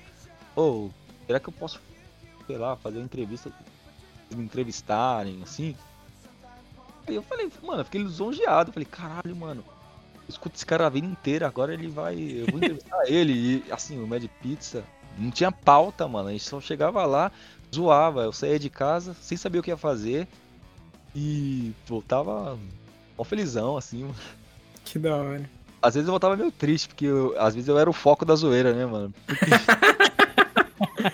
Ah, teve um dia que eu até a Baju nem sabe disso. Eu falei, porra, vai se fuder, mano. Todo mundo me zoa lá, não vou lá mais não, mano. Bateu no psicológico. É, mano, porra, todo mundo me zoa porque não sei falar inglês direito. Aí, não só isso, né? Outras coisas. Pô, o pessoal zoa minhas músicas, cara. E com o tempo, mano, mudou pra caralho. Do início que era pra tocar bandas tipo a pegada, o hardcore mais melódico, mais suave. Quando foi ver, o Henrique já tava lá metendo os finlandês, tocando o Vive Sick, velho. O dia que ele, se ele ouvir isso, ele tá ligado, mano. No dia que eu falei, mano, Vive Sick, mano. Porra, que gritaria, velho. E o programa era assim, às 5 da tarde, e o pessoal falava, ah, o pessoal tá saindo do trampo, quer ficar ouvindo uma parada mais suave. Aí tá mal gritaria às 5 da tarde lá, e, mano. Aí eu falei, pô, a gente tá praticamente fazendo um ódio mortal mais cedo. Aí. Não, mas e que tá, hoje em dia tem gritaria também, né? Aí, nessas, cara, é, rolaram edições muito legais, programas bem legais, assim, alguns programas temáticos, a gente começou a desenvolver a nossa criatividade. É, programas, a gente começou a pensar, mano, bandas que tem animais no título, porra, vamos fazer um programa especial, mano. Você já parou pra pensar quantas bandas tem animal no título da música ou no seu nome? Uhum. Tem um monte, velho. Vamos fazer. Aí o pessoal começou a mandar sugestão, ô, oh, tal banda. Ô, oh, tem essa aqui, tem essa aqui. Aí a galera começou a interagir. A gente começou a fazer uns programas especiais, temáticos mesmo, outros além desses. E aos poucos eu vi que não tava só eu e o Henrique ouvindo, né? Uhum tinha outra galera também. Aí seguimos, mano. Pô, tô falando demais, né, mano? Não, pô, é isso aí mesmo. Aí o que aconteceu? O programa completou um ano. É, dois, fizemos um especial lá. Todos os camaradas, todos os amigos que já colaram com a gente lá, contribuíram de alguma forma. E chamamos todo mundo pro estúdio, mano. Tiro, era. Tinha três microfones para 12 pessoas, mano. E... Caralho. Mó zona, um atravessando o outro. É... E uns que tava com vergonha até de falar, que foi, ah, não, não quero ter minha imagem associada a isso, tá ligado? mano, e. Foi legal, fomos, fomos levando. E mais uma vez, como eu disse, as bandas começaram a colar com a gente o Questions fez o lançamento do Libertatem lá, né? Que foda. E o mais foda foi que, como eu disse, no Mad Pizza era meio improvisado, a gente não fazia a pauta. Aí, nesse dia ainda o Henrique passou mal, ele, ele não foi, tá ligado? Aí, uhum. aí eu chamei um camarada, Hudson, é parceiro do Questions, que também é, acompanha o Mad Pizza. Falei, mano, cola comigo, mano, que eu preciso de ajuda, que você manja mais da banda aí.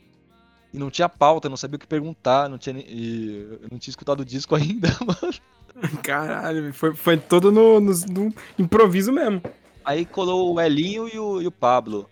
Aí eu falei pros caras, mano, cada um de vocês aí leva uns sons que vocês curtem. aí a gente vai intercalando com as músicas do Questions e. Mano, no final das contas, os caras gostaram pra caralho. É, foi um ambiente que não é. Foi meio que até informal, mano. A gente trocou ideia, falou um pouco do disco tocar o som que eles, tocou o som que eles curtem. E fomos levando. E daí em diante, velho, outras bandas chegaram a colar no estúdio. É... O último participante foi o Juliano, que toca na banda Os Brutos, uma uhum. banda surf, surf punk. É... Ele mandou mensagem, falou, mano, eu queria lançar meu CD Antena Zero. Ah, demorou, eu queria lançar especificamente no Mad Pizza, velho. Aí eu pô, fiquei lisonjeado, mano. Que entre, foda. Entre outros, mano. Aí, saindo um pouco do estúdio, é, como eu disse, eu trabalho ali no centro de São Paulo e a rádio fica ali na próxima da Consolação. Uhum. Como eu disse, todo dia antes de ir pra rádio, eu passava lá na loja do Alemão, que é a The Screen Discos. Sempre que eu colava lá, sempre tinha alguém, mano. E o Farofa, o, o Ninho do Ratos. Uhum. Principalmente Farofa, assim, mano, que era, eles estavam ali com um projeto, a banda, né? O Acruz Esper Trio, né? E sempre tava lá e era mó legal ficar lá com os caras que, mano, trocava ideia de som. E o Farofa, mano, caralho, o Farofa é o, mano, é o Farofa, velho. Uhum. E tudo que ele falava, mano, tipo, anotava ali mentalmente. Falei, mano, essa banda não conheço, dá depois, mano. Aí conversar vai, conversar vem. E aí, Cris, quando é que você vai me chamar pra ir lá no seu programa? Eu falei, mano, não acredito, velho. Eu não tenho nem roupa pra isso, mano. Aí o Farofa chegou, falei, mano, demorou, vamos marcar essa semana. Aí acho que foi um feriado. Eu falei, ô, vamos marcar tal dia à tarde. É que assim, aí eu falei, ah, mano, tirar o cara da casa dele à noite pra ir lá, sei lá, o cara tem família também, né? Uhum. Eu pensei assim, mesmo sabendo que o cara tá sempre no, tocando na noite, viajando e tal. Aí marcamos, aí nessa eu envolvi mais um camarada, né? O Danilo. É, o Danilo hoje ele faz parte de um. da Quatro Discos, que é um coletivo aí que faz resenhas. Tô ligado, muito bom, inclusive. Lá, ótimo, mano. Ele, os demais amigos, o Ian também, o Viegas. E ele é um cara que é, também é parceiro do Farol, do Cesper, né? E falei, ô, Dan, cola com a gente lá, o Farol lá, a gente vai dar um som. Mano, e foi total. É, eu já tinha pesquisado na. Não fiz pauta, né, mano? Mas eu fui dar uma pesquisada na internet, assim, Garage Fuzz, Farofa, em, em questões de entrevista, é, ele falar, porque, mano, é um cara que tem muito conhecimento de som. E eu falei pra ele, Farofa, faz o seguinte, me manda lá uns 5 sons que você curte pra gente tocar no programa. E ele demorou. Mano, ele me mandou cinco bandas. Eu falei, mano, caralho, onde é que eu tava, mano? Que eu nunca ouvi isso, esse bagulho, mano. As bandas da hora. Eu falei, mano. Aí quando, eu, o que eu quero dizer é o seguinte, quanto mais você pensa que você tá fazendo pesquisa, você manja de som, Mano, você não manja nada, cara. Porque aí chegou, uhum. mano, foi mó, mó programa da hora, a edição 33. então, se você tiver curiosidade depois, tá lá no Mixcloud. E trocando ideia, dando risada, falando, dando umas risadas altas pra caralho, estourando o microfone. Ele ficou mó à vontade. O Dan também, que é um camarada tá até hoje, assim, a gente assim, de vez em quando colabora também. O Henrique, tocando som, falando eu falando inglês errado assim, eu falei, puta, mano, falando inglês errado, farofa aí, tanto inglês. E, mano, foi mó da hora, velho. E depois a gente saiu, foi lá pro alemão de novo, voltamos lá, ficamos trocando ideia. E. Velho, eu tô perdendo um pouco o fio da meada, assim que eu tô lembrando as coisas aqui. mas, mas, cara, é bem essa parada que a gente queria saber, tá ligado? Tipo, o seu envolvimento com a parada, e aproveitando que você tá dizendo sobre esses, esses episódios em específico, e você disse que essa semana, né, na, amanhã no caso, no dia 5, que sai junto com o seu episódio aqui nosso, sai o 136, correto? Correto. Do 136, qual que é o seu preferido? Mano, eu algumas algumas últimas edições quando eu vou fazer a divulgação, né? Então, pessoal, acesse lá o mixcloud.com/medpizza dando play, você vai ter acesso a todas as edições. Tem programas temáticos, programas com convidados, programas legais, programas que eu gostaria que nunca tivessem sido feitos e. Não, mas assim, em específico, eu gosto muito desse também do Farofa, que é a edição 33. E. Porque, assim, pô, levei um cara que é um ídolo, né? Uhum. Uma, né? Em épocas que não havia internet, eu conhecia bandas vendo ele, a, as camisetas dele, né? É, conheci o Dag Nest, Rocket from the Crypt, bandas que eu piro, mano. Hoje em dia tem material aqui em casa e hoje em dia a gente até uma, eu posso até dizer que temos uma relação de amizade assim, manda mensagem uma hora ou outra, é, sempre Legal. Que eu tromo assim, ele pergunta da, da minha companheira, bem. E assim, eu gosto muito dessa edição. Cara, assim, para amigos, né? Hoje eu, eu, costumo chamar assim carinhosamente de estagiários. Tem vários, mano, porque eu fico feliz quando eu vejo que as pessoas que colaboram comigo, elas, tipo, hoje, elas estimularam a fazer algo, né? Sempre mandam mensagem para mim, Christian, oh, tem esse programa tal aqui, tem, eh, perdão, tem essa música aqui que dá pra rolar. Oh, demorou, faz o seguinte, grava comigo, vamos fazer. E lá no, no quando fazíamos no estúdio, tinha dias que era mó zona, cara. Era. Mano, tinha dia que eu nem queria falar, mano. Só queria beber, tá ligado? E, e a gente pedia pizza direto, mano. E... Mas. Cara, específico eu gosto desse. Você me pegou, mano. Eu devia ter pensado nisso, velho. Ah, que é quem sabe faz ao vivo. Ah, o primeiro, mano. O primeiro também eu achei legal. Na verdade, acho que o 2, cara, que é, eu já comecei a tocar músicas que, eu, que realmente eu gostava mais, assim, né? No uhum. primeiro a gente tocou algumas musiquinhas assim mais batidonas, aí no segundo a gente já começou sei lá, explorar mais os nossos gostos pessoais. O Henrique já apareceu com as podreiras dele, eu já apareci com uns, com os Emo 90. E foi indo, mas. Tem um específico, cara. Que foi com a Baju também. Mano, que a gente botou mó galera no estúdio, sempre ia muita gente, mano. Cara, tinha, tinha gente que às vezes eu saía assim pra tomar. para tomar um ar e o pessoal ficava apresentando. mano, mas, ó, esse que vai ao ar amanhã, é, nessa quinta-feira, agora dia 5, é, eu gostei bastante dele, é um programa especial. Nós vamos tocar bastante músicas, bastante bandas do Chris Wallard. É, tem diversas bandas, ele é guitarrista do Hot Order Music. Uhum. Vamos fazer um programa especial dedicado a ele aí, que eu achei que ficou muito legal, mano. Que da hora. E entre outros, né? Tem um, ah, um programa especial da selo versus selo. E eu escolhi um selo e o Henrique escolheu outro, mano. Eu representei a Lookout Records, uhum. a banda da Lookout Records, e o Henrique da FET, é o selo do. do. Mike. Putz, esqueci o ah, mano, do FX lá. Mano. Vini? Oi. Esqueci, o nome mano. do vocalista do, do NFX? Pat Mike, isso. Eu tava, eu tava com o Mike Moore na cabeça, mano. Mike Moore é do tênis. Então, gosto muito desses programas, mano, mas no geral eu gosto de todos, cara. Eu não acho ruim as coisas que eu faço, não. assim, nessa parte, talvez seja uma das coisas, melhores coisas que eu faço, assim. Pelo menos pra mim, né, mano? Eu, sei, uhum. eu sei que tem gente que não gosta, né? Já, eu sei que tem gente que não gosta, tá ligado? Tô ligado. É, então, mano. Faz isso, velho. É, aquilo que a gente sempre comenta aqui, né, cara? Tipo, eu e o Fábio, a gente fica feliz em saber que a gente manda toda quinta-feira pro ar um programa de algo que a gente super ouviria, que a gente queria ouvir, tá ligado?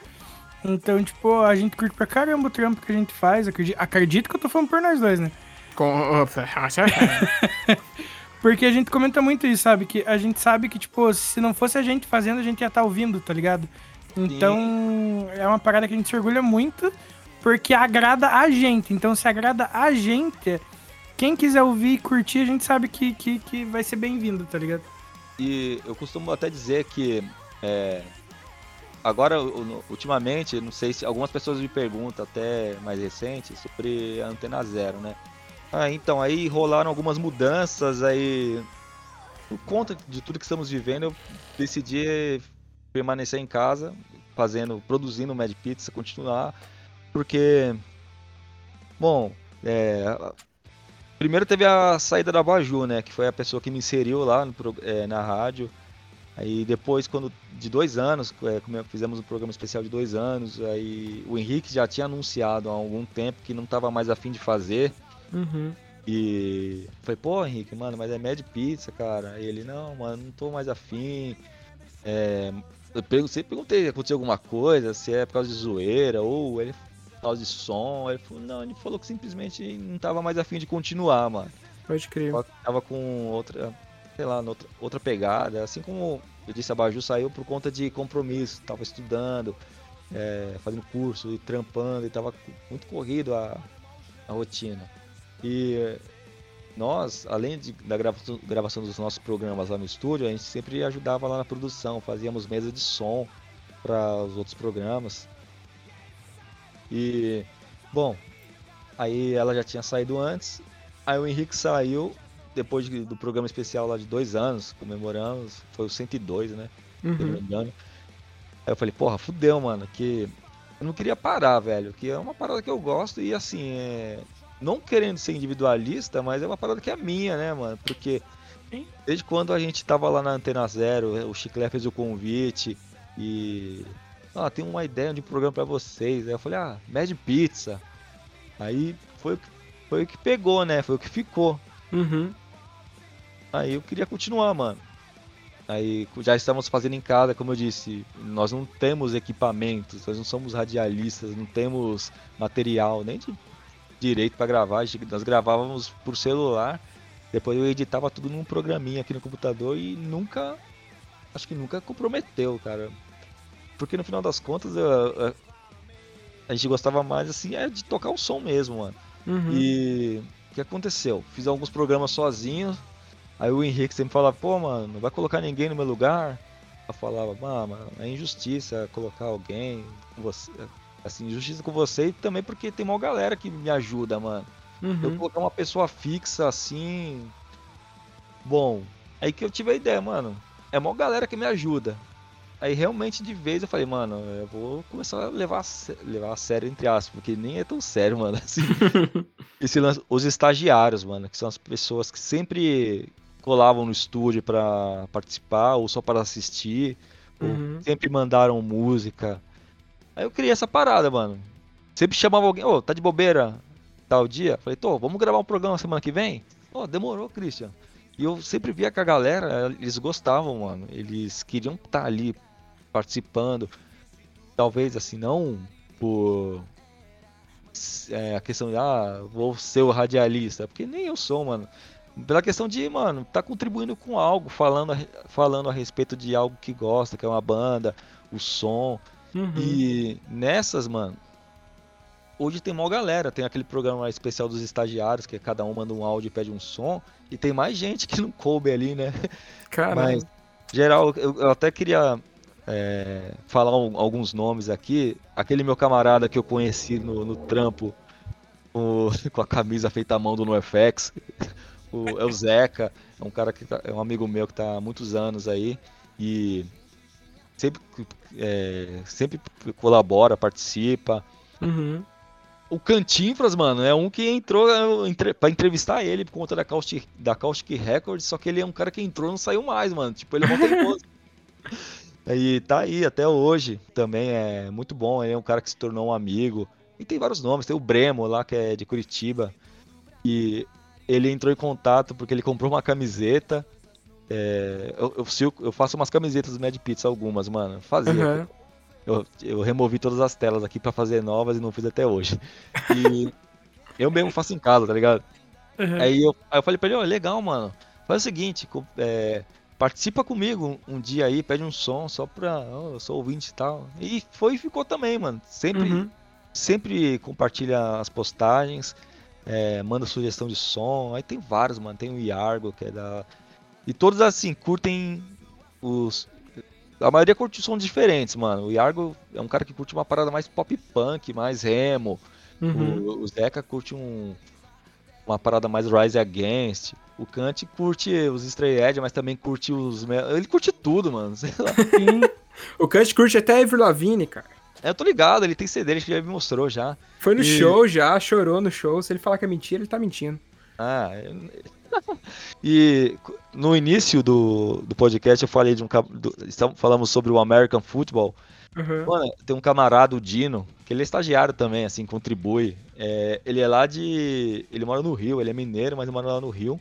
Uhum. Ele é um cara que tem todo o visu é, trash, power violence, mano, bagaceira. Mas o cara curte, tem uma tatuagem do American Football, mano. E Caralho. ele é mó, ele é, tá assim, ele curte essas bagaceiras, mas também curte um emo, curte um hardcore mais levinho. E ele é um cara que sempre manda som. E também, quando a Baju não, não pôde gravar o bloco que ela faz hoje no programa, né? É, o bloco bagaceira, é ele que substitui ela, substituiu e sempre que precisar é ele também. Legal. E, mano, tem uma galera que colabora, velho. E não falei, porra, não vou colocar uma pessoa fixa, mano. Tem a Teca também que vai fazer o especial, o programa dessa semana, o especial do Rod Alder Mills, do Chris Waller, né? Uhum. É, assim, todo mundo de uma região. Ela é de Mogi Mirim, interior de São Paulo, o Brema de Curitiba, aqui em São Paulo o Kant é, acho que é do ABC, Diadema, é, os meninos aqui da Zona Leste, Zona Norte de São Paulo, mó galera que eu, essa galera assim que eu sei que acredita, que gosta, que curte e eu e, e gosta, mano, e se sente bem contribuindo, fazendo alguma coisa. É, assim como eu fui inserido na Antena Zero, fiquei feliz de estar fazendo alguma coisa assim em prol de algo que eu acredito, o Uhum. punk, hardcore. Eu, ve- eu fico feliz em ver essas pessoas que eh, toparam entrar nessa barca furada comigo e mesmo que seja pouco, eh, vem com ideias, sugestões de som, programa. E eu tô tocando aí, mano. Assim, o Henrique saiu e tô. E, mas tô sempre acompanhando com a galera aí, né? E isso, é, pra mim, é muito legal, cara. Fico muito feliz. O Danilo lá da Quatro Discos também é, participa, vai participar comigo esse mês. Esse, estamos, é, para quem está ouvindo isso em 2030, estamos falando em 2000, é, vai, ele participou comigo em agosto de 2021. muito bom. Sim, mano. Aí seguimos, mano. Aí é isso, cara. Pode Qual era a pergunta mesmo? não, não, era isso mesmo. E aproveitando, antes de ir para a última pergunta desse segundo bloco, é, recadinho, né? Porque o Cantinfras, ele é de casa aqui também, tá ligado? Ele disse, ele disse não, ele pediu para te perguntar quando é que ele vai ser efetivado. Ele falou.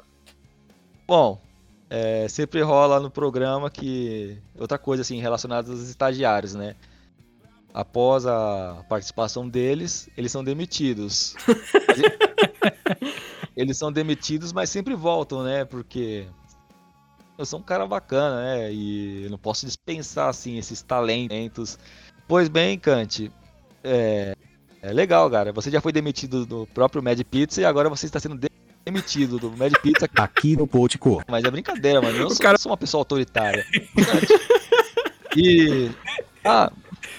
Aqui deu uma cortada. Ele disse que tem que ele não podia deixar de, de comentar e daí ele fala um pouquinho da Baju. Ela tinha um bloco bagaceira. E ela tocava umas paradas mais bagaceira mesmo, né? Que assim, era um programa que o Odd Mortal tocava os punk, os de protesto, a, sei lá o que, as anarquia. Mas ela tinha um bloco que era dedicado a só as gritaria mesmo, os hardcore, os, os power violence. Uhum. Aí ela saiu da, da rádio, né? Aí depois de um tempo também que o Henrique saiu do Mad Pizza, eu fiz uma proposta para ela, mano você não, é, faz comigo o Bloco Bagaceira. É, você não vai ter um compromisso de gravar um programa. É, só gravar ali um bloco, que geralmente as músicas são curtas, mano. Pô, ela tem programa que ela toca tipo oito músicas em seis minutos, quatro minutos. Caralho! Aí ela, ela topou, mano. Aí ela falou, demorou. Aí todo programa, toda semana eu gravo aqui o Mad Pizza sozinho ou com algum estagiário. E ela me manda o bloco bagaceira, que o intuito era assim, no início do programa a proposta era tocar som mais leves. Só que a gente foi mudando, inserindo coisas mais pesadas aos poucos, algumas nem tanto. Uhum. E eu vi assim, o exemplo do Dino que eu vi, mano, é um cara que curte bagaceira, mas também que curte American Football, mano. Eu pensei, porra, vamos mostrar pra galera que curte um som mais leve o bagaceira também, mano, o hardcore, Sim. a pancadaria. E quem se interessar pelo bloco bagaceira já escuta o Mad Pizza aí também.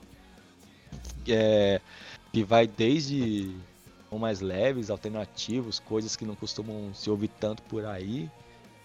E, mano, tá aí, é mó doideira, cara. Eu acho muito foda. Eu acho que eu tô. Talvez essa seja a minha, minha obra-prima da vida, velho. Tá, ruim, mas tá bom, né? Maravilha.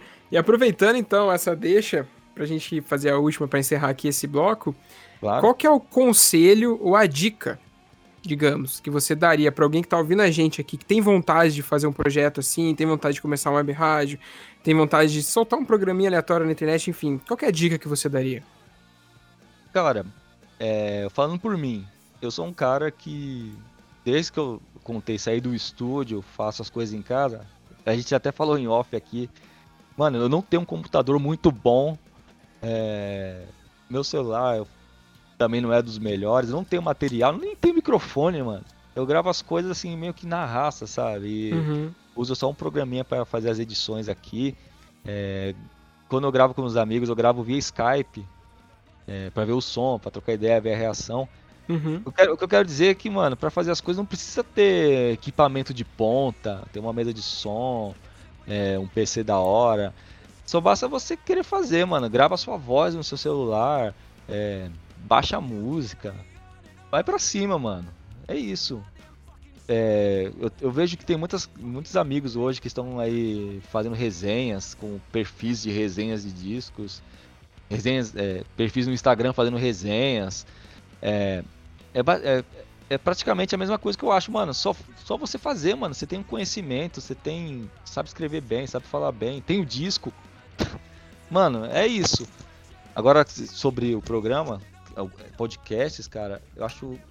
Tem surgido muitos, cara, e eu tenho achado isso muito legal, mano. É, eu tenho conhecido muitos músicos, muitos artistas.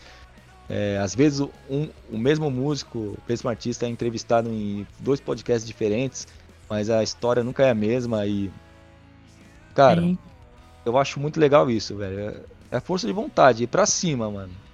Não precisa ter material, é só querer fazer, velho. Exato. Eu acho que eu falei, falei, falei, não falei nada, mas é porque. Falou, sim senhor, rapaz. É isso aí mesmo. Então, é isso.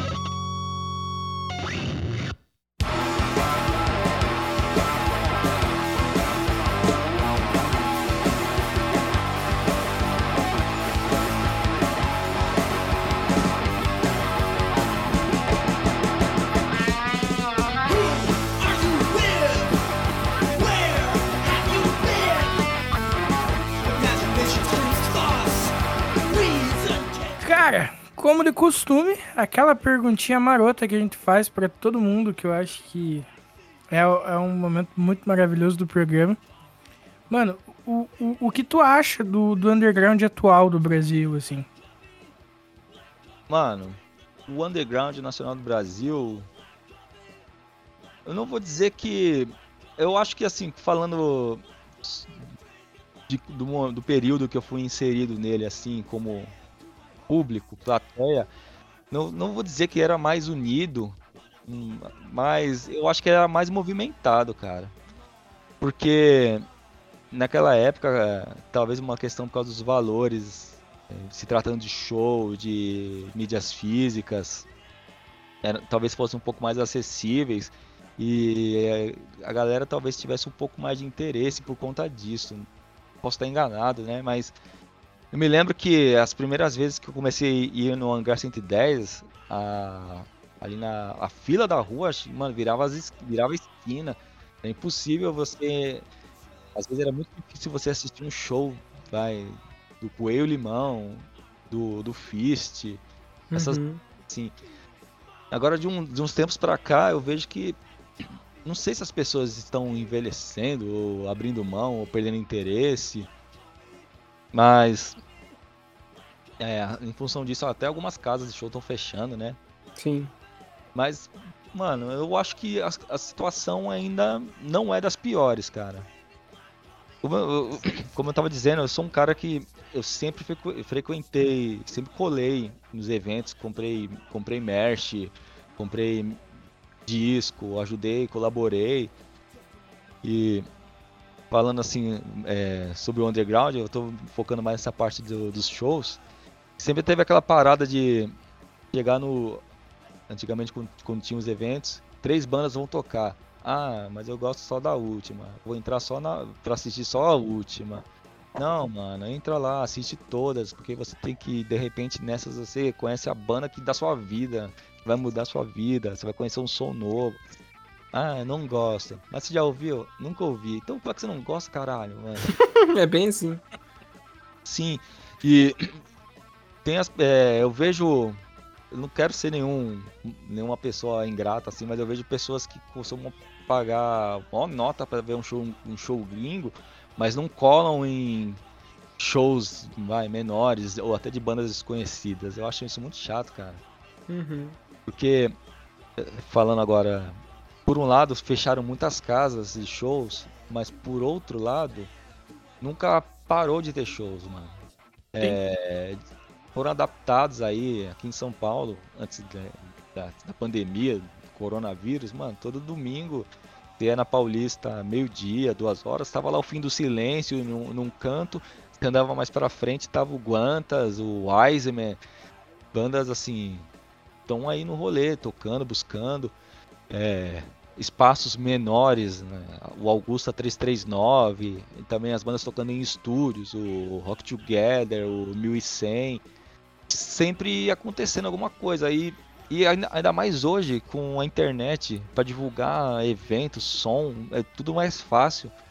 E não sei, cara, às vezes eu acho que. Eu não quero usar essa palavra assim, mano, porque eu não quero ser. As pessoas às vezes não estão, sei lá, botando muita fé, cara, mas não, ainda não é o pior cenário, velho. Eu acredito que, assim como, como o Dario e o Jailson falaram no episódio do Vale, é, do vale Punk, quando voltar tudo ao normal, mano, vai ser a galera sedenta querendo colar em show, colar em evento, todo mundo querendo se ver, ser feliz. Não que não sejam, né, mano? Ser feliz assim de novo, fazer aquele esquenta antes do show, botar uma conversa em dia. Uhum. É, mano, é isso. Resumindo, cara, eu acho que não é dos, dos melhores, mas também não é dos piores e a tendência é ter voltar a ser melhor. tipo, falei, falei, falei nada, né, mano? De novo. Resumindo, mano. Tá ruim, mas tá bom, mano. É. Maravilha, maravilha. Pô, então agora a gente chega naquele momento maravilhoso que é o momento indicação, pra gente falar um pouquinho e indicar coisas que nós consumimos nos últimos tempos, entre essa semana, outra, enfim, hoje, não sei. Mas vale de tudo, né? Você já tá acostumado, já escutou por aí que vale CD, filme, série, livro, jogos, Carara 4. Quiser começar aí, Christian? Vamos nessa. Bom, vamos lá então, pessoal. É, falar um pouquinho de cada. É, eu tô pirando numa série, cara. Eu tô assistindo Bones no. Nossa, muito no, bom, mano. Sim, no Prime. No Prime Video. Essa série ela já, já acabou, né? Eu tô assistindo agora. Tô na terceira temporada. É uma. Mano, uma cientista forense que se junta com um agente do FBI para des descobrir os casos. Embora eu não goste muito de polícia, mano, essa, essas séries que tem, assim, FBI. A minha série preferida é o Arquivo X, mano. Uhum. Muito bom. Sim, mano, eu piro essas paradas que, assim, ab abordam outros temas que eu gosto, tipo de. falam de seitas, é. vida extraterrestre. Essas paradas, assim, eu gosto bastante, mano. Eu, uhum puxaria. Livro, mano, é, quem ainda não leu e gosta de punk, hardcore, emo, tem que ouvir, tem que ler, tem que ler, não ouvir, hein? Ler o Dance of Days, velho. Pra mim esse livro se tornou fundamental também, cara. Bandas que eu já conhecia, mas que eu não conhecia assim a fundo. Eu li aquilo ali, mano, eu fiquei pirado, mano. Pra quem. É um livro bom para saber, assim, como a cena de Washington, né? Como surgiram as bandas, é, os protestos, a juventude da época, é, a sonoridade. E, mano, influenciou muitas bandas surgiram dali, influenciaram outras bandas, até, até influenciaram as bandas que as pessoas que vocês estão ouvindo, vocês ouvem, cara. Uhum. É, quando eu falo vocês, não vocês dois, mas vocês ouvintes, entendeu? Uhum. Sim, mano, tipo, porra, ali o Fugazi, o One Last Wish, Minor Threat mesmo, Void, essas bandas que, porra, mano. A cena de Washington ali sempre foi muito rica, mano. É, o início do. Até quando surgiu o Nirvana, até chegar no Fighters mesmo, que era o David Grohl tocava no Scream, o Henry Rollins tocava no States of Alert. Uhum. Antes, antes tocando Black Flag, mano.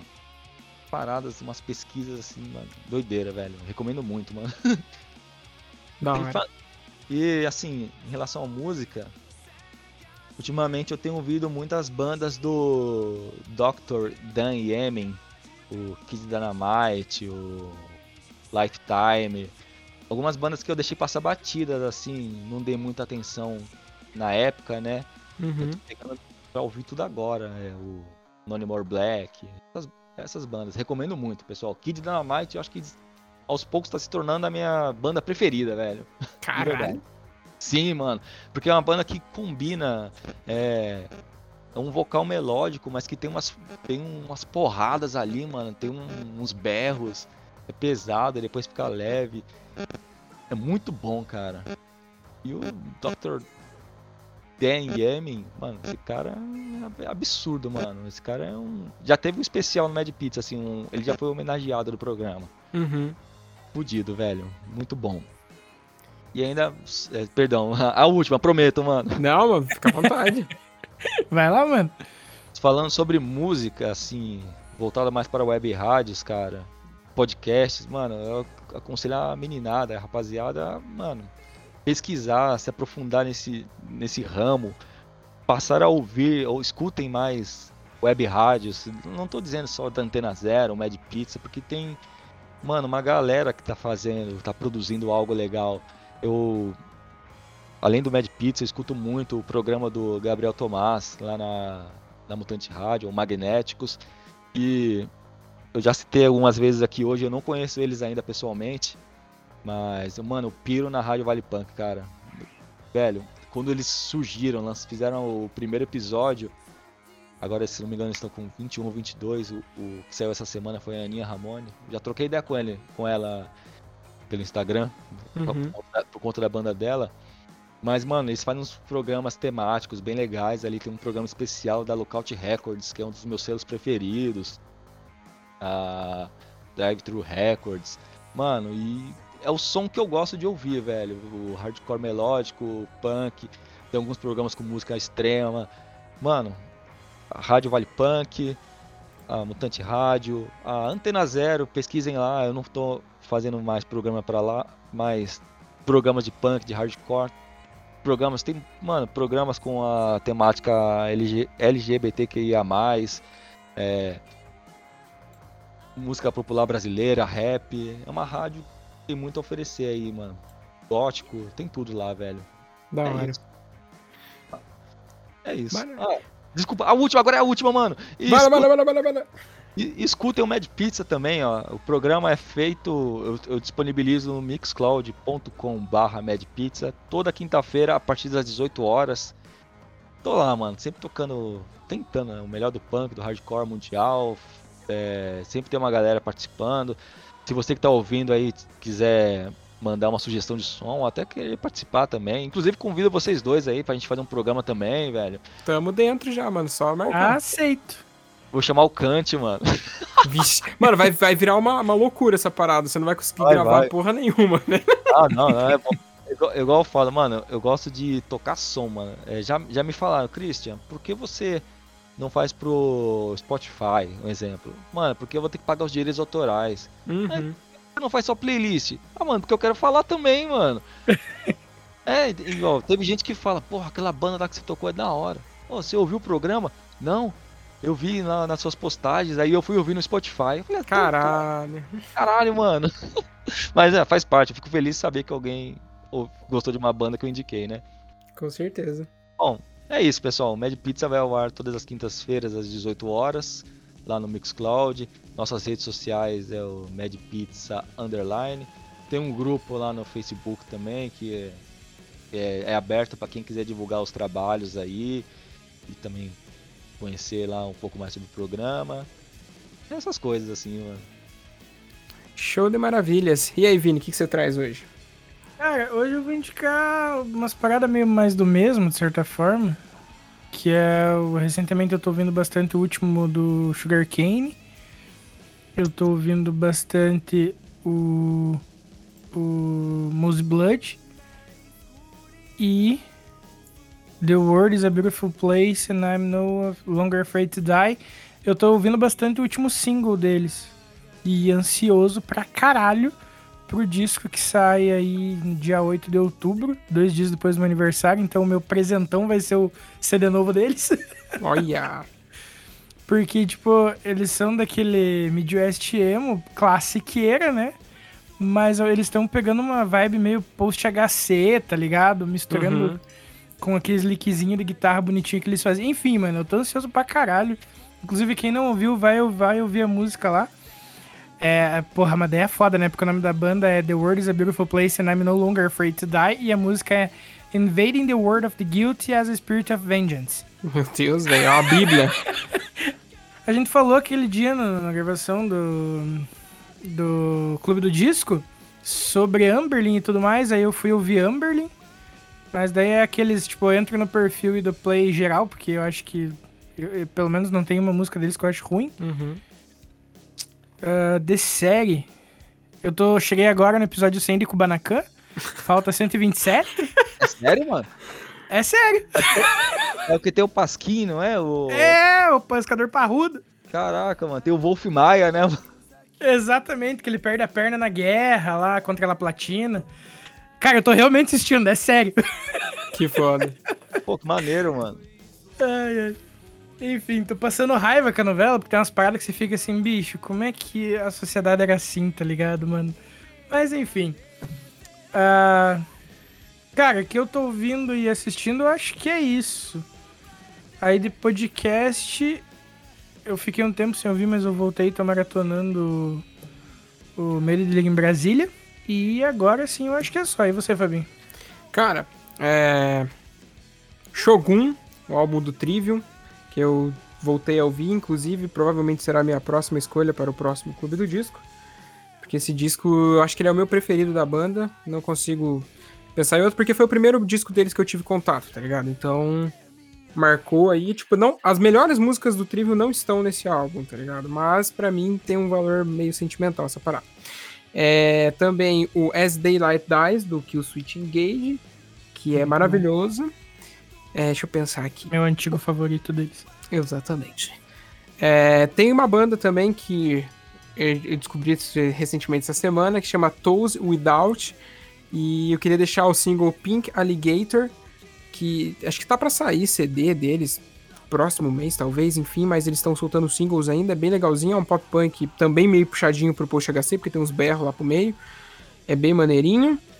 E indicar mais uma vez aqueles meninos bonitos do Espaço Cerebral, podcast maravilhoso, para quem não conhece aí, quem não ouviu a gente indicando no Vale Punk, no episódio do Vale Punk semana passada, vá atrás da parada aí.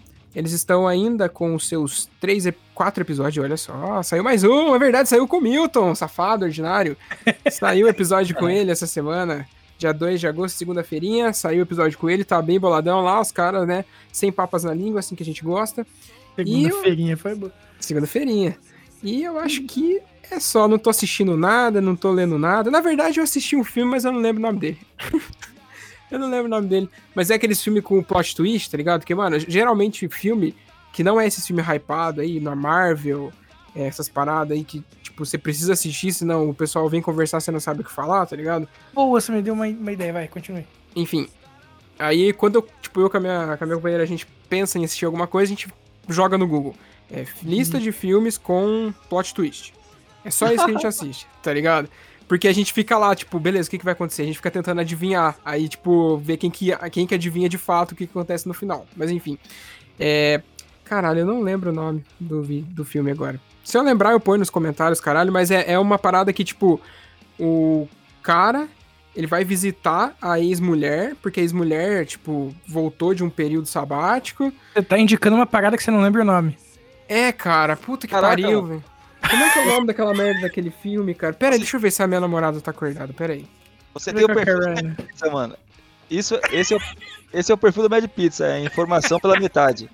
informação pela metade é foda.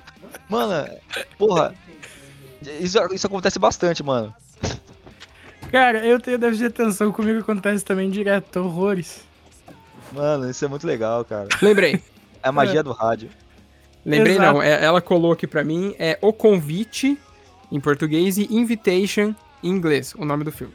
Não é tão antigo, acho que é do ano passado, talvez, ou desse ano ainda, não sei. Mas, cara, tipo, não é um filme daqueles que, caralho, nossa, que filme foda, meu Deus, tá AVC. Não é esse, esse tipo de filme. É um filme que, tipo, ele vai te ambientando na parada, daí ele chega no final, você fala, caralho, que doideira. Mas enfim, é isso. Ah, legal, mano. Tipo, é mais ou menos igual essas séries aclamadas pela crítica que no, no último episódio não é muito satisfatório. Mais ou menos isso, mas o final do filme é, é como se fosse o contrário, tá ligado? O, o, o do, filme, da, do começo pra metade do filme é aquele filme que você fica assim, caralho, acho que eu vou largar a mão, tá ligado? Daí da metade pro final, aí o negócio começa, tipo, fazer sentido, tá ligado? Uhum. Aí chega no final, você fica maluco porque algumas coisas que foram deixando de ponta solta, assim, você vai começando a pescar e juntar, tá ligado? Ah, Daí, entendi. quando vê o final, é uma loucura ali, e foi isso que me segurou, na real, porque se o filme tivesse ficado, sei lá, num, num bagulho linear ali até, sei lá, os faltando 15 minutos pra acabar, nos últimos 15 ia acontecer o bagulho, eu ia ficar sem saber o que tinha acontecido. Provavelmente eu tinha largado mão de assistir. Mas é isso. Ah, ah legal, cara. Eu vou pegar todas essas dicas aí. É, mas sinto muito, menos o Kubanacan, mano.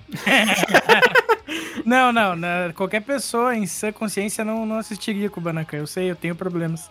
Ah, mas eu não preciso de crítica, eu preciso de tratamento, que fique bem claro. Ah, eu. Olha, eu recomendo o Cravo e a Rosa. Pô, esse era bom, hein, mano. O Petrúquio lá, da hora, mano.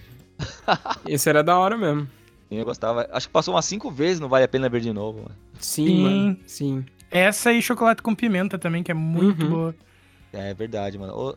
Mó tempo bom quando a gente não trabalhava e podia ver as novelas, mano. Nossa, nem agora fala. Eu assisto um episódio, agora eu assisto um episódio antes de dormir e muitos no fim de semana. é, eu sou mais ou menos assim também, mas com bônus. É que eu, cara, é que eu assisto as, É que assim, assistir é uma palavra forte. Eu uso como white noise muitas vezes, tá ligado? Tipo, sei lá, eu tenho que fazer uma arte para algum cliente, uma parada assim. Aí eu pego, deixo o episódio tocando na segunda, na segunda tela ali, aí eu vou, vou ouvindo, tá ligado? Daí se acontece alguma coisa, tipo, é que dá uma expressão assim, monomatopeia que você não sabe o que aconteceu, aí eu vou lá, troco pra tela, volto um pouquinho, vejo o que aconteceu e volto a fazer minhas coisas, tá ligado? E assim eu vou acompanhando o enredo. Mas o Fábio falou de filme com plot twist, eu lembrei de um filme muito bom que eu quero indicar aqui, que tem no YouTube, inclusive, porque ele tinha na Netflix, mas saiu de lá porque ele é um filme nacional. E eu honestamente não sei onde encontrar ele se não for no YouTube. Sinto muito, peço até desculpa pro. Acho que é Matheus o nome do, do diretor. Se, é, se, muito provavelmente ele não vai ouvir isso, mas. Matheus, peço até desculpa de, de, de, de é, consumir o seu filme através de uma cópia no YouTube, que eu não sei se foi permitida a sua. É, teve o seu consentimento para estar lá, mas é um filme chamado Apenas o Fim que é um filme que foi gravado com uma câmera da universidade, acho que da PUC do Rio, e que foi o TCC do moleque. E, cara, é um, uma puta história massa, tem muito ator que, tipo, topou participar, tipo, pela parceria, assim, saca? Por ser um TCC do moleque e tal. Então, uh, uh, foi, foi, se não me engano, ele foi gravado meio quase todo no mesmo fim de semana, ou na mesma semana, uma parada assim. Que foda. E ele é gravado nos entornos da universidade tipo, no próprio campus, tá ligado? Uhum. Que o, o, o, plot do. Inclusive, a, a moça é o personagem principal, é o Gregório do Vivier. E a namorada dele, a moça, é. É uma das gurias, acho que é a guria principal do clipe do, do Darwin, que eu não vou lembrar o nome agora. É um filme de 2009. É, acho que é 2009. Enfim, é, tem o Adnet também. E daí, cara, é muito massa. Eu vou contar meio por cima o coisa assim da, da spoiler. É uma comédia romântica onde o cara tá chegando na faculdade para fazer uma prova da engenharia e a namorada fala assim, viu, seguinte, nós temos que terminar porque eu tô fugindo daqui. E daí o cara fica, tipo, vai, eles vão conversando durante o filme, ele tentando convencer ela a ficar e ele se lembrando de alguns momentos. Cara, tem uns diálogos muito bons, assim. Se você pensar ainda aqui, tipo assim, Cara, é um filme que é um TCC de um guri, tá ligado? É o TCC é. do maluco, é a primeira parada grande que ele fez. Tem muita coisa que você olha assim, cara, não é um, um, sei lá, um diálogo que você veria num filme. Mas mesmo assim, eu acho um diálogo muito massa de acompanhar, saca? Tem, esse, Porque é esse... muito cru, é real, é verdadeiro, sabe? É, tem, a, tem a Clarice Falcão no elenco? Não, mas ela fez a última música, se eu não me engano. Ah, então eu tô confundindo aqui. Porque eu tava lembrando de um filme também que tinha na Netflix e que sumiu. Mas faz alguns tempos, faz alguns, alguns anos aí também.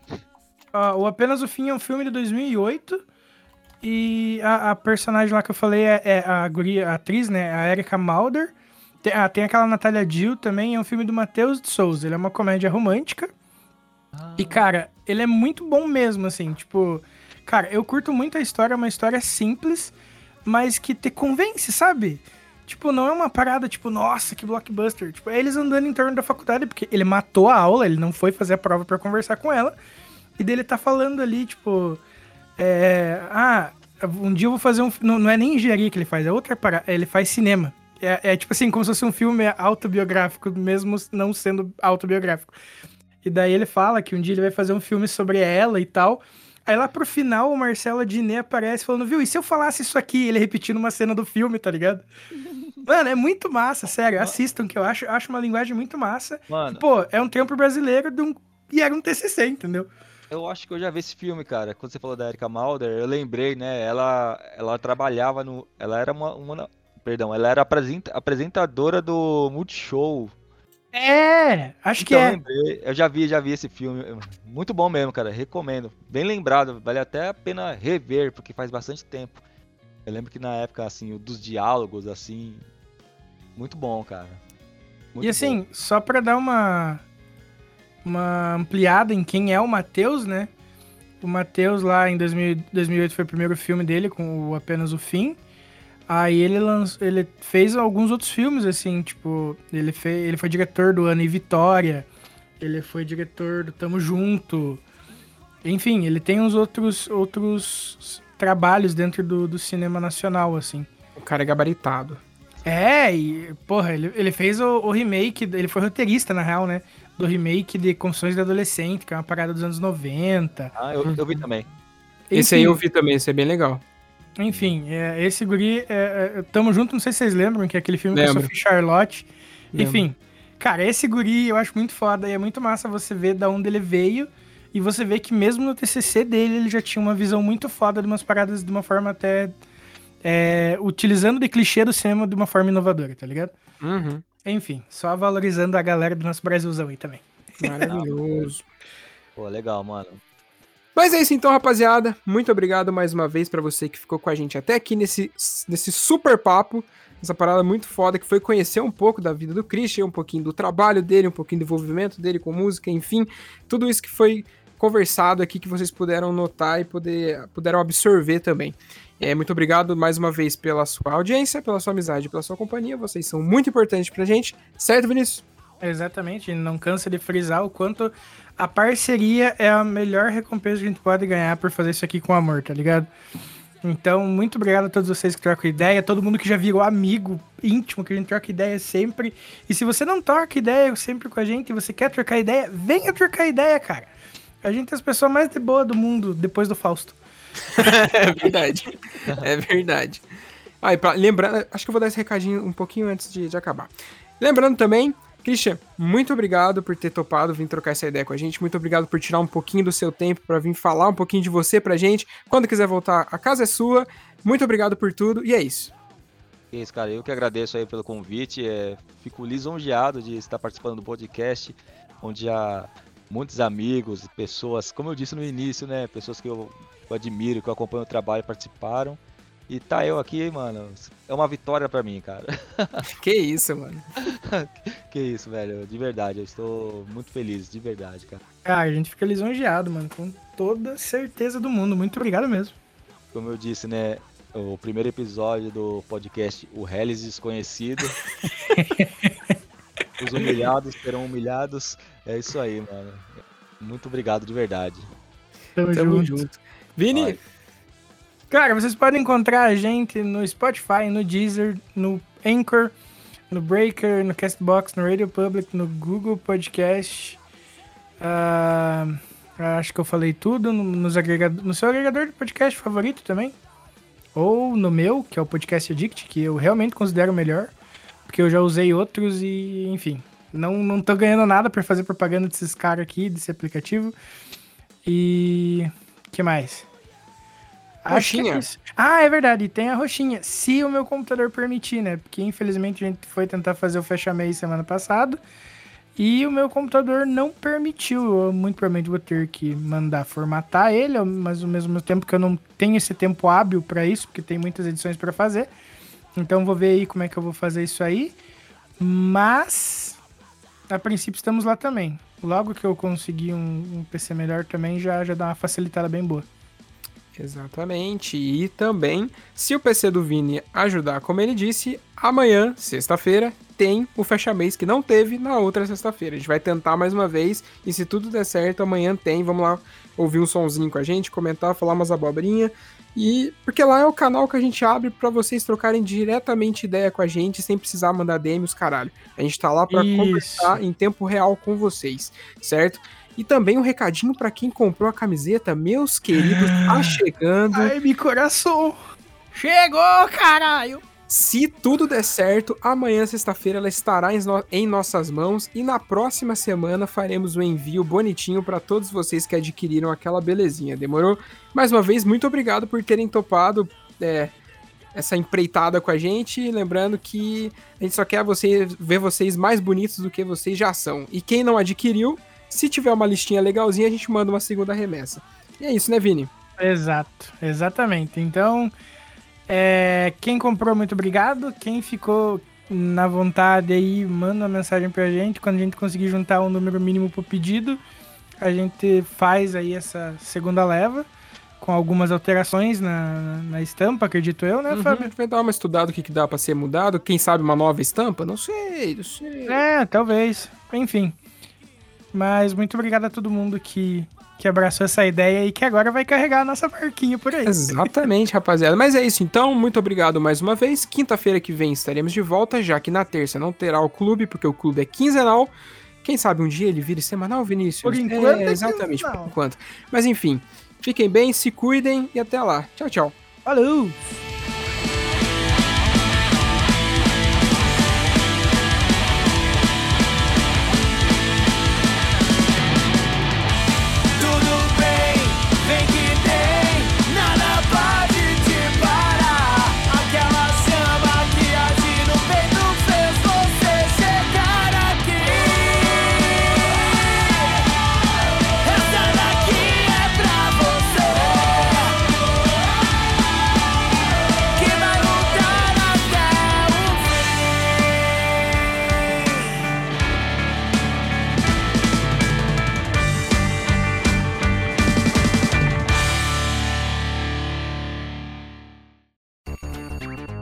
E antes de terminar aqui, lembrem que se você tá afim de conhecer uma marca foda que apoia e vive o underground, é só colar no Insta e jogar na busca Use Refuse ou pular pro site www.userefuse.com.br e também conhecer uma loja zica de acessórios do mundo do rock e do mundo geek. Cola lá no arroba Armazém do Rock que é sucesso demais. Perde tempo não, falou!